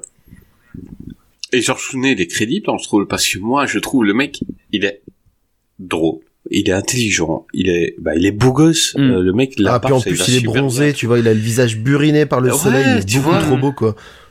Et là, le, le, le gars, il est capitaine de bateau, mais putain, avec cette gueule-là, mec, mais tu peux faire Et, plein et en- d'autres choses. ouais, il, quoi. il- il- il peut, il peut faire plus de fric qu'aller. Euh, il suffit pas de lui mettre une, une casquette pourrie sur la tronche pour l'enlaidir, hein. ça marche pas comme ça avec George Clooney, quoi. Il y a trop de niveaux, quoi. Hmm. Ouais, c'est clair, quoi. Il est, ouais. voilà, il, il- c'est high level, quoi, le mec. Et, et là, voilà, il est, il est pêcheur. Ok, passons. Mais il est trop bon euh, en pêcheur. Et chaque fois, ses conseils ils sont trop bons. Euh, il a des trucs un peu philosophiques. C'est toujours trop bien. Euh, Enfin, en atten- en attendant, il pêche rien. trop parfait, le mec. Ben oui, limite, il est trop mauvais pêcheur, quoi. Fais autre chose, va faire du mannequinat ou va faire acteur. Euh, va faire, va faire Batman et Robin, quoi. Bah, il va falloir y avoir Stallone, hein, encore une fois, à la Oh, place putain, c'est pas possible. Encore une Mais fois, Est-ce oui, que, bah, est-ce que Peterson a, fait un- a, a vraiment fait un film avec Stallone Parce que je pense qu'il en rêvait? Non, il en rêve, il en rêve. Je crois que euh, son rêve, c'est de finir. euh, il va faire Expendable 5, tu vas Mm. voir. ben vas-y, continue, Gravelax. Ah non non, euh, bah si vous voulez des sur ceux qui ont Parce qu'on Ah, coupe que, non, mais que- ce- non, mais ce que parce que c'est c'est l'habitude de c'est- Keski, c'est- c'est des petites, coupe, c'est- tu- non, c'est des petites remarques comme ça. Non, après c'est ça, euh, bon, on a failli se, se retaper Harrison Ford à la place de Clooney. Et sinon, en, à la place de Wahlberg, Mark Wahlberg, c'était éventuellement Nicolas Cage ou Ben Affleck. Voilà. Bah, ça aurait été interchangeable, mais Oui, total. ça aurait Enfin, rien changé, Surtout hein, euh, Ben Affleck, vraiment. quoi. Euh, ben Affleck, Ouais, tu le mettais Mark à la place Wahlberg, de... ouais, c'est ça. euh, Mark Wahlberg, Ben Affleck, euh, tranche de pain blanc par une autre tranche de pain blanc. Ouais. Bon. Autant Nicolas Cage, ça aurait, ça aurait peut-être pu amener quelque chose, Surtout mais s'il a euh, des cheveux longs, mais voilà. c'est clair. Ah mais ce qui est Mais tu aurais mis ouais. euh, Ben Affleck. Et je crois que on te, on, on, on te reparle du film dans 10 ans en te disant que c'était Ben Affleck qui jouait le rôle. Ouais, tu t'y crois. Tu, Ah tu ouais. auras le, le film crois, en tête et tu croiras. tu vas te rappeler de ça. Ah ouais, ouais c'est peut-être lui. Non, mais Tellement c'est interchangeable et que moi, Mark Wahlberg est, et, euh, il est inconstant. Enfin, il est inodore dans ce film. C'est, il rien. Bah ouais. Mais après, c'est comment dire, c'est sur le fait de Wolfgang Petersen, le fait aussi qui euh, euh, qui, qui était important parce que en fait, euh, quand on voit ça, c'est-à-dire le, le budget c'est 140 millions et euh, 330 millions de recettes mondiales euh, pour un film comme ça, quoi. Enfin, aujourd'hui. Euh, pff, il en reste peu de choses et c'était un succès quand même à l'époque. Mais bon, en même temps, c'est euh, c'est compréhensible pour l'avoir vécu de l'intérieur. C'est-à-dire que ouais, euh, bah, c'est un film d'été en plus, hein, donc euh, il y avait peut-être pas grand-chose à se mettre sous la film de salle. Hein. Ouais, et, d'été. hein. Et, et on s'était, comme beaucoup de films, on s'était bien fait baiser par la, La bande-annonce, quoi. absolument. La bande-annonce où tu voyais le, le bateau qui attaquait la vague de face. Bon, tu savais pas que c'était euh, la scène de fin, quoi. Mais euh, la bande-annonce était, euh, elle était hyper efficace, quoi. Euh, le film, moi, je l'avais vu sur la bande-annonce. C'est un film, je l'avais vu euh, à la fin d'une VHS et euh, on, on parlait de en pleine tempête et tout. Oh putain, ça a l'air trop bien. Et, et ben non, parce que autant euh, on s'était pris plein de vagues dans la gueule dans la bande annonce, et ben là on s'est tapé une heure de les gars, il faut qu'on aille plus loin parce qu'on a plus de poissons ici. Et c'était super chiant, quoi. Film chiant. Bah Film ouais, chiant. absolument. Euh, Je sais pas si vous voulez les commentaires ou si vous avez autre chose à dire. Euh, bah écoute, c'est quoi? Je crois que euh, euh, je crois, je pense parler au nom de tous en disant on ne veut plus parler de ce film. on est d'accord les gars Après, si le commentaire est va. marrant, euh, je prends. Euh, bah, bah, j'espère qu'il a un commentaire marrant histoire de voilà parce que voilà on n'a pas pris et j'ai pas je me suis pas retapé ce film pour rien. j'espère que le commentaire est bien. Bah, ouais, bah, ouais, je me suis fait un nouveau pote là, parce que bah, j'avais fait ceux éventuellement du film d'après, mais bon, on verra si on se les partage. Mais euh, oui, oui, euh, tel fan de coach, euh, j'ai euh, DJ Prime euh, en qui qui met 5 étoiles. C'est un voilà le, le commentaire de DJ, DJ Prime en 2019, hein, donc il se l'est refait euh, récemment.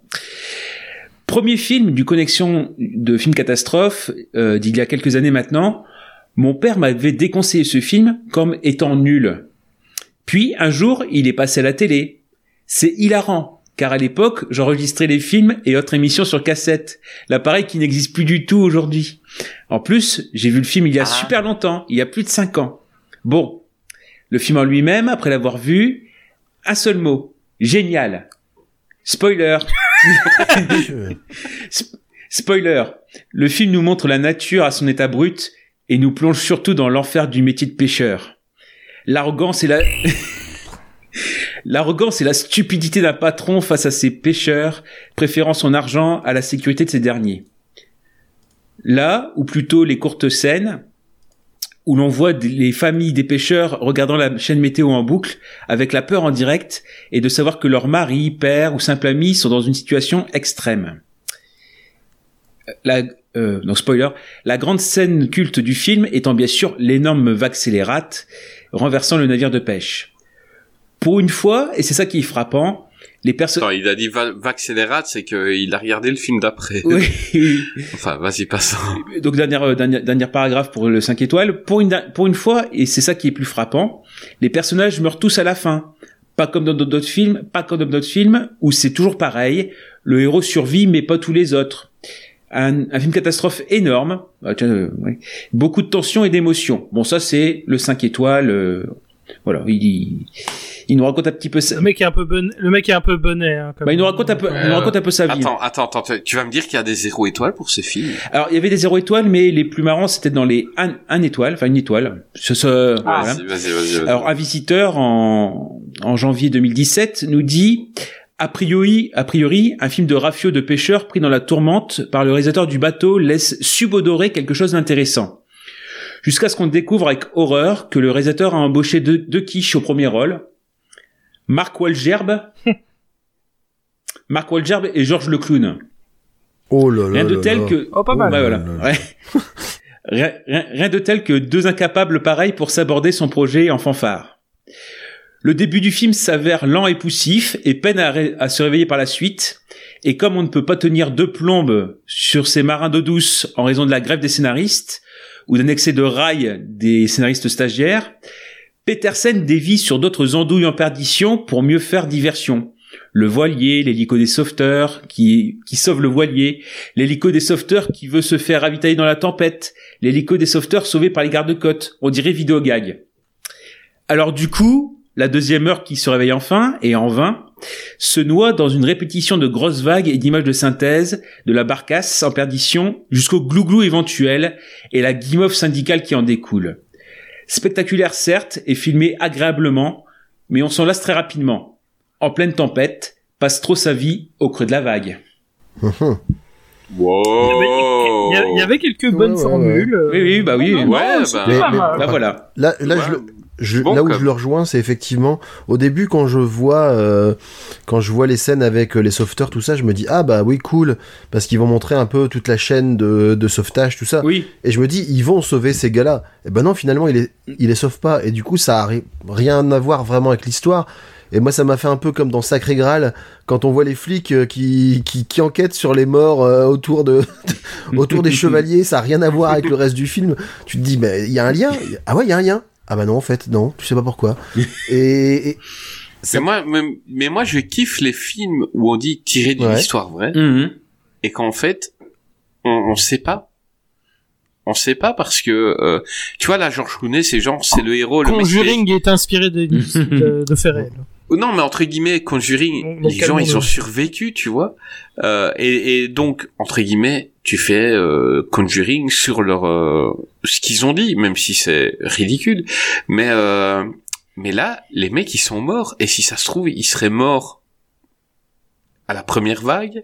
Si ça se trouve, Georges Clooney, au lieu d'essayer de sauver Mark Wahlberg, bah, le mec, c'est lui qui l'a noyé, tu vois. Si ça se trouve, on sait pas, on en a fait un héros et on, on C'est sait pour même ça pas. que moi, personnellement, c'est ça qui m'emmerde avec ce film, c'est ça, il n'y a pas besoin de faire une histoire basée sur une histoire vraie si au final, euh, enfin, s'il y a rien de dans les réels qui a été trouvé et que c'est juste de l'interprétation, autant faire un scénario complètement original, quoi. Exactement. Enfin, bon. Euh, eh ben, écoute, en parlant de scénario totalement original, euh, bon bah non, il était pas original parce que il y avait un film en, c'est en 76 ou 72. je crois, Euh, ah, que 72, euh, qui était le Poséidon. Donc, euh, Monsieur Petersen en 2006, il s'est dit j'aime bien les bateaux, les bateaux m'aiment bien. On va revenir avec un autre film euh, où il est encore venu avec une putain de d'affiche, sauf le, le héros principal, hein, Georges Lucas, euh, le mec. Euh, voilà, il, il est venu, il l'a vu, il a disparu. Euh, mais il y a quand même Kurt Russell, euh, Richard Dreyfus, euh, Amy Rossum et Mike Vogel. Euh, donc euh, le Poséidon, euh, film où un, un bateau, euh, un grand bateau, qui est beau le bateau, et il est retourné par une vague scélérate. Euh, donc les, les vagues comme il y a une fois tous les X temps. Et, euh, et euh, ben, les gens ils restent enfermés euh, dans dans la grande salle, mais il y a un gars, il dit euh, non, non, ça va s'écrouler, euh, ça va exploser parce qu'il y a la pression, tout ça. Moi, je vais monter et il y a des gens, ils le suivent et ils vont monter avec lui et ils vont mourir un par un jusqu'à ce qu'on sache qui reste. Et, euh, et donc voilà, c'est un c'est un film pas terrible, euh, mais encore une fois, Monsieur Petersen, comme dans pleine tempête, au niveau des effets spéciaux, on s'en prend plein la gueule parce que que ce soit la vague et plein de trucs, le film est pas mal du tout. Euh, ben on va demander à Greg ce qu'il pense de ce film. Alors déjà, je vais commencer par être pas tout à fait d'accord avec toi sur, euh, sur les effets spéciaux. Moi, je trouve, Alors, moi, je trouve bien. moi, je trouve qu'il y a Euh, pour l'époque, pour 2006, Ouais, moi je trouve que bien. les vagues euh, sont vraiment assez mal faites. euh, et puis pareil, quand- les- même le premier plan quand il tourne autour du bateau, c'est trop lisse, c'est trop, c'est trop parfait. Enfin, je me demande vraiment comment c'est possible de de- d'avoir une un un tel écart avec euh, avec Titanic qui est quand même euh, qui est quand même 7 ou 8 ans plus plus vieux quoi. Alors je pense que c'était- pas les Ouais, mêmes mais moyens attends, bien attends, sûr. attends, mais-. Moi, il y a, il y a pas longtemps, j'ai dit que que je voulais que tu restes en qu'est-ce qui vient? Et là, tu commences par. Ah ouais, non mais, non là c'est, clair. Euh, tu prends des risques. J'assume. Non mais il a raison, Poséidon, c'est de la merde Non, aussi. et, et il a raison. Non, je- il, il y a il y a quelques beaux trucs d'effets spéciaux. Il y en a qu'on moins bien vieilli. Mais euh, vas-y. Ouais. continue. Donc moi le premier truc qui m'a choqué dans ce film, c'est bah effectivement le personnage dont on sent tout de suite que ça va être le personnage principal. Alors qu'il a autant de saveur qu'une Cronenbourg en plein soleil. Donc, euh, je, je- j'ai même pas son nom. J'ai, j'ai pas noté. Je, je l'ai, j'ai déjà oublié ce gars-là. Attends, je l'ai dit il y a Non, deux mais j'ai minutes déjà oublié. et j'ai oublié. C'est Non, je- Josh. Josh, Ouais. je sais pas quoi. Voilà. Euh, Josh Lucas. Euh, aussi Euh, un truc voilà. qui m'a qui m'a pas aidé à me mettre dans le film aussi, euh, malgré là encore l'introduction très rapide dans le vif du sujet, parce que là on sait que ça va être un film catastrophe. hein. C'est euh, on présente chaque euh, chaque personne une 30 secondes et après bim ça y est ça commence. Je trouve je trouve que quasi tous les personnages sont assez antipathiques. Il y en a pas vraiment un qui est qui est, qui est vraiment sympa finalement. Euh, Kurt Russell, bon bah on sent que sa fille, elle lui en- elle, Tu trouves tu trouves que Kurt Russell Ben, n'est pas sympa c'est c'est sa fille qui le rend pas sympa en fait parce qu'elle a- tu vois elle, elle- elle ramène un peu tous tous les trucs pas cool qu'il a pu faire avec elle. Après moi je trouve que sur l'ensemble du film c'est le seul qui est plutôt cool finalement. Euh, puis après voilà je sais pas c'est il, il se passe là aussi tellement de trucs que bon c'est trop quoi. Le, le, le fi- le film arrive à être long alors qu'il fait moins de deux heures. Il y, a, il, y a, il y a une scène qui m'a marqué aussi, c'est qu'à un moment, quand il commence à remonter dans le bateau, euh, euh, dans les étages, euh, bah, le, le mec euh, qui va pas tarder à crever d'ailleurs, le, le, le, le gars qui les accompagne et qui fait partie de, de la cuisine, Le Ouais, figurant. de, de la cuisine, il voit tous ses potes morts, aucun problème. Euh, ah mince, et ils sont tous morts. Je veux dire, il a bossé avec eux pendant des semaines. Ça le choque pas. Euh, L'ascenseur, quand il tombe, ça fait une explosion de malade. T'as l'impression qu'il était chargé à la nitroglycérine. Euh, Il y, y a plein de moments comme ça. euh, je sais pas. Ouais, Il y, a, il y a aussi l'intervention complètement inutile de Fergie, quand même, des Black Eyed Peas. Ah oui. c'est clair. Alors là, elle- hein. vraiment, elle, elle a été là, euh, elle a touché un cachet.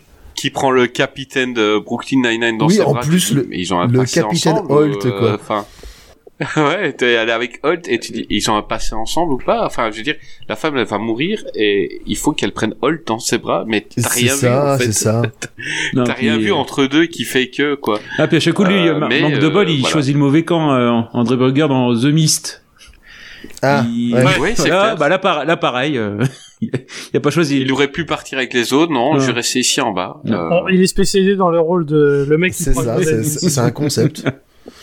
Il y a, ouais, il y y a quelques moments qui m'ont surpris quand même. Par exemple, la, la nana un peu flippée là, qui, qui essayait de retrouver son frère et puis qui, qui manque de se noyer. Je me suis dit, bon, ils vont nous faire le, le coup classique de, on va essayer de la ranimer, ça marche pas, et puis en fait, ils vont s'acharner et puis euh, ils vont la ramener. Mm. Ah bah non. Et euh, là, j'ai trouvé que c'était plutôt une... Bah, c'est Ouais. une bonne idée. Parce que, franchement, ce qui était attaché vraiment à, elle, quoi. Et Mais c'était, la faire mourir, bah, c'est ça. Mais, mais du pas coup, moi, j'aurais fait crever le gamin aussi, parce que parce que on y croit. On, y- on- on croit que ce petit con. Oui, mais je veux dire, ils on- sont dans un bateau qui est en train de couler. On t'a vu frapper tes gosses dans Qu'est-ce voilà, qui vient, donc... ils, euh, ils sont dans un bateau qui est en train de couler. Lui, il part faire de, de, de l'urbex, quoi. Ça ça- ça n'a aucun sens, mais qu'est-ce qu'il fait, ce gamin? Et du coup, il manque de. Les autres manquent de crever pour le ramener. Moi, j'aurais dit crève, crève, petit con. Voilà, c'est tout. Voilà, donc euh, après Greg euh, qui veut la mort des enfants, euh, Gravelax, euh, ton avis sur ce bah j'étais, je l'avais pas vu. euh, Est-ce que, est-ce que toi aussi t'es pour la mort des enfants Oh, ça, dé- ça dépend les, ça dépend lesquels, hein, mais ouais, là, on est, c'est un peu trop, quoi. Et, non, je l'avais pas vu, donc, euh, je m'étais un, euh, ça m'avait soulagé de voir qu'il faisait en effet que 1h40. Je me suis dit, tiens, euh, euh, c'est plutôt, plutôt bien dans la sélection. Eh ben, c'était quand même trop ça, long. C'est quand même trop long. Et même si ouais les personnages sont écrits à la, à la truelle au début, je fais tiens au bout d'un quart d'heure Ah la vague arrive, je fais bah, ça va ça avance super bien, ça va être euh, court euh, court et efficace, euh, super bien. Bon techniquement c'est ça, il y avait 20 minutes supplémentaires qui étaient prévues, euh, qui ont été tournées et qui étaient justement euh, principalement dans euh, le développement des personnages avant que la vague arrive. Donc normalement il aurait dû attendre, on aurait dû attendre une demi-heure pour que ça arrive. Bon là c'est c'est bien. Merci Mais Seigneur. après, Ah oui, voilà, là c'est là c'est vraiment vraiment bien. Et en fait, le bon, puis après on se dit voilà, le bateau euh, Petersen, bah vraiment on est on est pile dedans quoi, c'est c'est super bien. Et en fait euh, non, c'est que plus on avance, plus L'avantage du film, c'est qu'on suit qu'une partie, vraiment euh, un tout petit groupe par rapport à l'ensemble des, des passagers du, du bateau. Alors c'est vrai que le, le générique, c'est on voit que c'est vraiment un gros bateau, quoi. C'est euh, c'est super bien. Mais euh, pareil, là, c'est euh, on avait avec Harrison Ford, là, le président full valeur. Là, c'est le film. Euh, il y a plein de messages chrétiens, quoi, en fait. Quatre Sel, bah, lui aussi, il est full valeur, quoi. Euh, c'est un ancien maire de New York, euh, proche du peuple, ancien pompier. Euh, il connaît, enfin, pareil, euh, il a perdu sa femme, il sacrifie. Enfin bon, c'est vraiment euh, full valeur, quoi. Euh, Quatre Sel. Mais pareil, quoi. Les, D'ailleurs, enfin, il faut le dire, Kurt Russell, heureusement qu'il est là, parce Ouais. que Josh Lucas, mais putain, c'est une pomme de terre, ce gars. Ah ouais. Mais- C'est clair. J'ai, je crois que j'ai, j'ai vu ce film au moins trois fois. Hein, Mm. euh, donc une fois. Waouh. Non, non. non, non. euh, je l'ai vu une fois en DVD euh, comme ça et deux fois parce que ben je mangeais, il passait sur Action. Mm. Euh, parce que c'est vraiment un film qui passe sur Action quoi, Mm. euh, régulièrement. Mm. Et le mec, j'oublie tout le temps sa tête quoi. Hmm. Putain, c'était lui le héros quoi. C'est ça. Ouais. Et là, et, et pourtant, quand tu revois le film, tu dis ah, il a un petit quelque chose. Je crois que ça vient de l'acting. Que... Mm. Non, mais il a physiquement, il a un quelque chose, mais non, euh, Mm. ça passe pas. Mais euh, ouais, ouais. Non, puis après, encore une fois, toutes les références très chrétiennes, quoi. euh, euh, euh, quand ils doivent se sauver, enfin, ils- ou dévisser euh, une plaque d'égout, bah c'est une croix qui sort de, qui sert de tournevis. Euh, les relations, bah oui, papa, euh, papa et Fifi. Donc là, bah oui, il y a le fiancé. Ah bah ça va, c'est safe parce que il a, il a demandé en fiançailles. euh, donc c'est Et il s'appelle Christian. à Christian, eh bah ouais, ouais, forcément. Euh, donc bref, ouais, c'est très très cucu de ce côté-là et ça ça alourdit le propos du film. Il y a quelques petits trucs divertissants, bah en effet, c'est les rôles qui passent comme Fergie, comme euh, Freddy Rodriguez, on en parlait de Six Feet Under, le cuisinier. Euh, pareil, donc lui aussi, comment il se fait dégager, c'est tu freines le groupe, allez, on te, on te fout un coup de pied, euh, tu, tu dégages, quoi. Donc c'est ce côté-là. Et non, j'étais aussi, c'est Kevin Dillon. Je sais pas si vous connaissez cet acteur-là qui était Bien dans le blob. Larry, la. Larry Lachance. Le blob fantastique. Entourage aussi. Oui, et oui, Il est excellent, cet acteur dans le film. Il joue euh, Larry- comme euh, son frère dans Marie à tout prix, quoi. Il joue à fond. Ouais, voilà. Et Larry Lachance, euh, maintenant on le voit dans A Day to Die avec Bruce Willis. Bon, euh, voilà, c'est là aussi là est fini. Mais euh, non, non, donc le, Ah, il est malade aussi, lui. je sais pas. Non, non, il a juste une carrière de merde. Voilà, c'est ça. Je crois que c'est ça. Et non, non, en fait, euh, bon, faut, faut rappeler aussi qu'à la base, Peterson, il devait juste produire le film et que ça, c'est normalement c'était un projet soit pour Spielberg, mais qui était occupé avec la Garde des Mondes et Munich, soit Michael Bay, qui était occupé avec The Island, The Island mais euh, voilà. Donc au départ, c'était pas, c'était Ah. pas prévu pour euh, Ouais, ont Peterson. fait- C'était bon choix parce qu'ils ont Je fait des meilleurs ils films. ont, euh. ils ont fait mieux, je crois. Ouais, ouais, on, mieux. on The va Island, demander c'est aux gens pas de voter. Et Ouais, euh, il a fait Munich. Mm. ah, voilà. Et ouais. Et non, après moi j'étais déçu- assez déçu parce que je l'aime beaucoup cet acteur-là, c'est Richard Dreyfus. Là-dedans, euh, franchement, euh, Ouais. voilà, il est gay. Bah oui, il a sa petite boucle d'oreille, donc il est gay. Euh, pareil, il était Mon suicidé. dieu, comme c'est Ah, horrible. mais- Comment ils disent que c'est un gay, quoi. C'est, on va lui mettre une boucle d'oreille. C'est horrible, quoi. Ouais. c'est cliché à mort. Bah, J'ai préféré son rôle dans Piranha 3. de- Ah oui, oui, oui, bah oui. Ouais. Il joue Il est là juste minute, une hein, scène, mais euh, au moins j'ai ah c'est marrant, c'est un hommage dans de la mer, c'est bon. Mais Pas le ouais. truc, euh, ah bah il y a une boucle d'oreille, euh, machin. oh, ouais, puis il y a de la référence aussi. Et genre, euh, je vais me suicider, Hmm. mais il y a une vague qui vient, alors Oui. je me suicide Oui, plus. ah. Bah, c'est une bonne occasion, mec. Mais C'est pas comme veux ça qu'il voulait mourir. hmm. Non, il voulait, je sais pas s'il voulait mourir. Je crois qu'il attendait que le mec de Ouais. son téléphone vienne le sauver, quoi. Mm. Euh, mais euh, il voit la vague. Et, et, et c'est lui qui va mettre le coup de, le premier coup de pied au mec. Ah oui, oui. Euh, il va tuer le premier mec pour lui ça. survivre, quoi. Alors que putain, tu voulais, tu voulais mourir il y a trois minutes. Et là, tu viens de tuer un mec qui voulait vivre. Enfin, c'est un bizarre. Ouais. Bon bref, il a dit qu'il avait fait le film pour l'argent, hein, c'était pour envoyer son fils à l'université, donc euh, bon, euh, voilà, c'est c'était ça. Euh, dire aussi qu'on avait failli avoir donc à la place de la fille de, enfin Emily, euh, Amy euh. Stallone. Stallone. Non non non non. En fait, il voudrait faire un film où tous les, tous, tous les rôles sont joués par Sylvester Stallone. C'est vraiment son, son gros rêve. Ça. La fille, c'est Stallone. non non, ça aurait dû être euh, Lindsay Lohan. Ah. Ah. Et en fait, euh, elle a aussi euh, Amy euh, Rossum a aussi euh, remplacé Lindsay Lohan dans le jour d'après. Elle devait être aussi dans le jour d'après. Donc elle a, la même actrice a remplacé deux fois euh, Lindsay. Lohan pour des, des des rôles où elle était là. Ouais. Donc euh, ouais. J'aimerais bien voir son CV, quoi. Remplaçante de Lindsay Ouais. Lohan.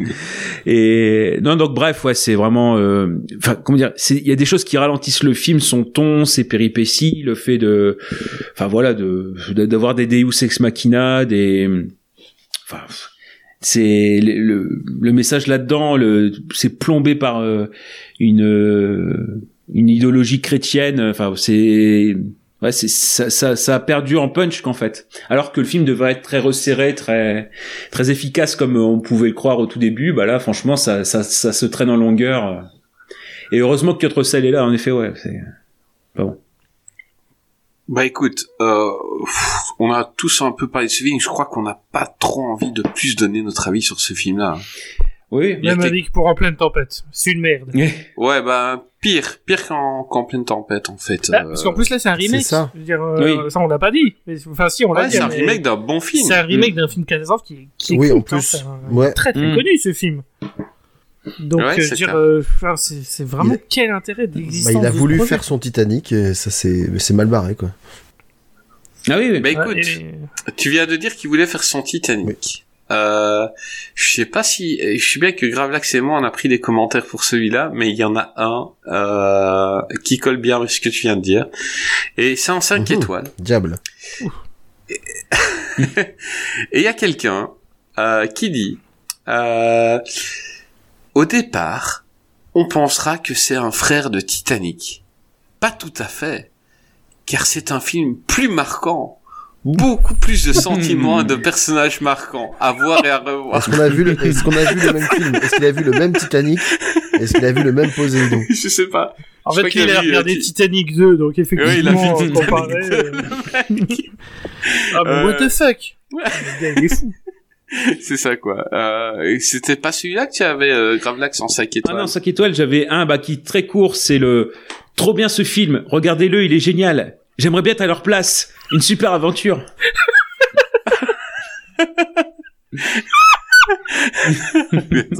C'est c'est Et, et- Euh, J'aimerais trop être en train de tuer des gens Ouais. aussi dans un bateau. Et, et non, sinon il y en avait un deuxième, mais je vais, le- je vais pas le lire du tout, mais euh, c'est reportez-vous, c'est alors, Tamnophile, c'est ceux qui aiment les taillis, voilà, j'ai appris ça. Donc c'est ça, c'est le nom du critique, euh, 5 étoiles aussi, et qui en fait nous fait toute un- une critique sur comme quoi le gamin il est super, c'est un futur grand. Surtout Jimmy Bennett euh, surveiller sa carrière, quoi, c'est le futur aller euh, du Osman, quoi, en fait. euh, Mhm. il y a euh, toute une toute une euh, une critique comme ça euh, voilà Connor il mouille la chemise tant au, au sens propre qu'au figuré voilà Oh. et bref ouais comme quoi euh, voilà il montre qu'il peut s'adapter etc et que bon c'est un futur grand quoi le le, le petit gamin. Bah écoute, euh, ça se voit. Je- je- je- donc ça fait combien de temps que le film est sorti euh, Donc je revois. et Donc Ça fait il est 14 sorti- ans, si, 14 ans. 2006. euh, Ouais. Écoute, le gars il a une carri- carrière de fou. Hein, euh. Effectivement, le gars, vision 10 sur 10. Hein. c'est c'est dingue. Bah écoute, j'ai un, un 0,5 étoiles, puis tu diras le tien. Donc j'ai quelqu'un qui dit que affligeant. La caricature du navet par excellence. Des acteurs nuls qui interprètent des personnages ridicules. Une surenchère d'effets spéciaux, des situations grotesques, grotesques, pardon. Les personnages sont des surhommes. Même le gamin de 10 ans, capable de se sortir d'une situation dont même Superman ne donnerait pas cher de sa peau. Et surtout, je découvre au film de ces films, attends, ça c'est incroyable, hein, que Kurt Russell est un comédien raté de chez raté. Il ne lui, manquait plus que la bannière étoilée accrochée à sa chemise. Enfin bref, fuyez ce film de toute urgence. Donc voilà. Kurt Russell est un acteur raté de chez raté. Mais alors ça, vraiment, qu'est-ce qu'il faut pas entendre, hein, vraiment. C'est- c'est- c'est un- Je sais pas qui est cette personne, mais j'espère qu'elle a pas le droit. Euh, de- c'est un visiteur et j'aurais bien aimé avoir son nom pour euh, le flageller euh, sur la place publique, mais voilà. Euh, t'as un t'as 5 étoiles. un 5 Pavlas étoiles pareil un, un visiteur euh, donc c'était vraiment un film de merde du début à la fin la fin incluant le générique avec une chanson qui m'a fait manquer le enfin celle de Céline Dion pour Titanic ça me dégoûte de voir autant d'argent partir dans un film comme ça où l'histoire se résume à un bateau se fait renverser, des survivants essayent de remonter à la surface et rencontrent pas mal de péripéties en chemin. Bref, cet argent aurait pu euh, euh, permettre de sauver des, des enfants de la faim en Afrique, hein, un truc habituel. Voilà.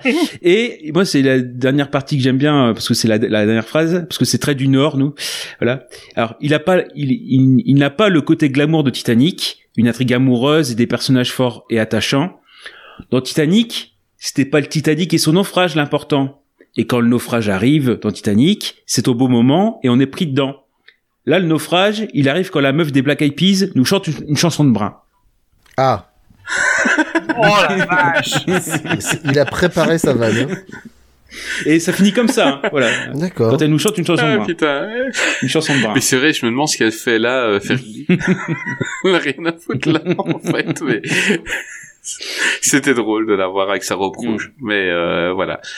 Euh, bah écoutez, je crois qu'on a fait le tour de Monsieur Petersen. Hein, Absolument. euh, euh, bah qui, écoutez, qui a terminé sa carrière hein, d'ailleurs. hein. On n'aura pas, lui, il y aura pas d'addendum à faire. euh, Il y aura Ouais, pas de deuxième épisode sur Peterson, on vous le dit. Non. Euh, Bah, il rêve quand même de faire son film avec Stallone. Sans doute, souvent. Donc, euh, on verra bien. Parce qu'il le voulait dans tous ses se films. dépêcher. hein. J'ai même été, j'ai été étonné que voir que c'est dans le rôle de Fergie qui voulait pas Stallone, tu vois. ça aurait ça. été drôle. euh, non, mais voilà, épisode sympa pour un réal qui a été très très peu euh, traité dans les podcasts. Euh, donc j'espère que ça vous aura plu.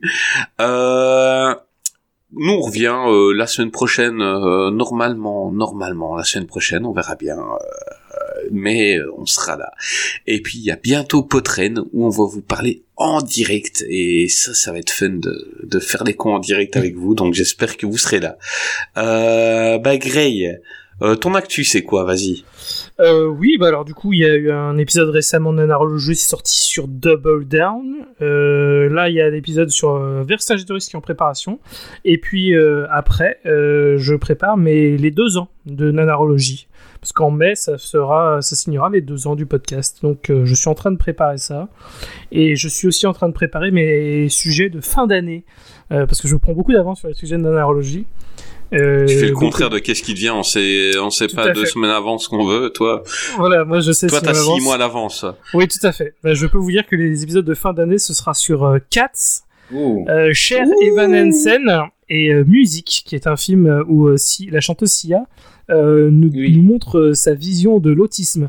Et c'est absolument horrible. Voilà. Oh Donc, putain, euh, c'est du lourd que tu nous prépares. Là. Oui, c'est voilà. Donc je, voilà, je prépare tout ça, mais je prépare surtout les deux ans. Voilà, c'est ce qui est, c'est ce qui est en préparation surtout.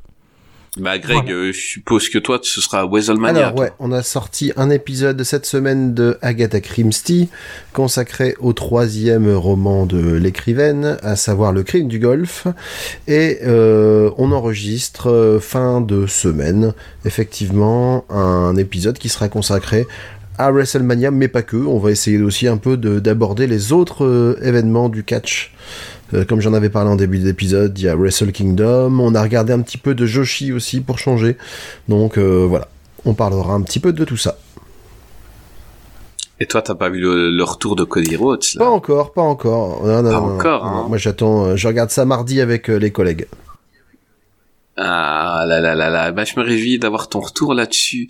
Euh, t'as une actu, euh, Mister Gravelax Oui, bah normalement quand l'épisode sort, il y a jeudi dernier où on a euh, posté avec tu l'as vu le premier épisode sur les films de complot et comme c'était un, un gros enregistrement, on l'a découpé en trois parties. Donc euh, celui de jeudi c'était euh, sur les films autour de l'assassinat de Kennedy, donc sur surtout à cause d'un assassinat de Anandji Pakula. Mais euh, les deux jeudis qui suivront, il y aura donc jeudi qui arrive, il y aura euh, celui sur euh, euh, les films de complot par Henri Verneuil. Il y aura Icom Icar et 1000 milliards de dollars avec Patrick Devers. Et euh, le jeudi d'après, donc pour faire plaisir à Fouad de Parlons Péloche, il y aura The Game de David Fincher Oh. avec euh, Michael Douglas. Voilà, donc euh, un mois sur, euh, sous, le- sous le Ex- signe excellent complot. Fincher. Oui. Donc un mois sous le voilà. Ah oui, oui, tellement excellent, c'est que quand on a fait l'épisode euh, avec avec Fouad, Ouais. euh, ben Fa- il comparait euh, même tous tous les films Fight Club, c'était The Game. Tout Fight Club et dans The Game. était déjà dans The Game. Ouais, clairement. Voilà. euh, et ben voilà, ben euh, pareil, euh, on regardait un peu quand, quand quand je propose un épisode comme ça, bah regardez un peu la, la description.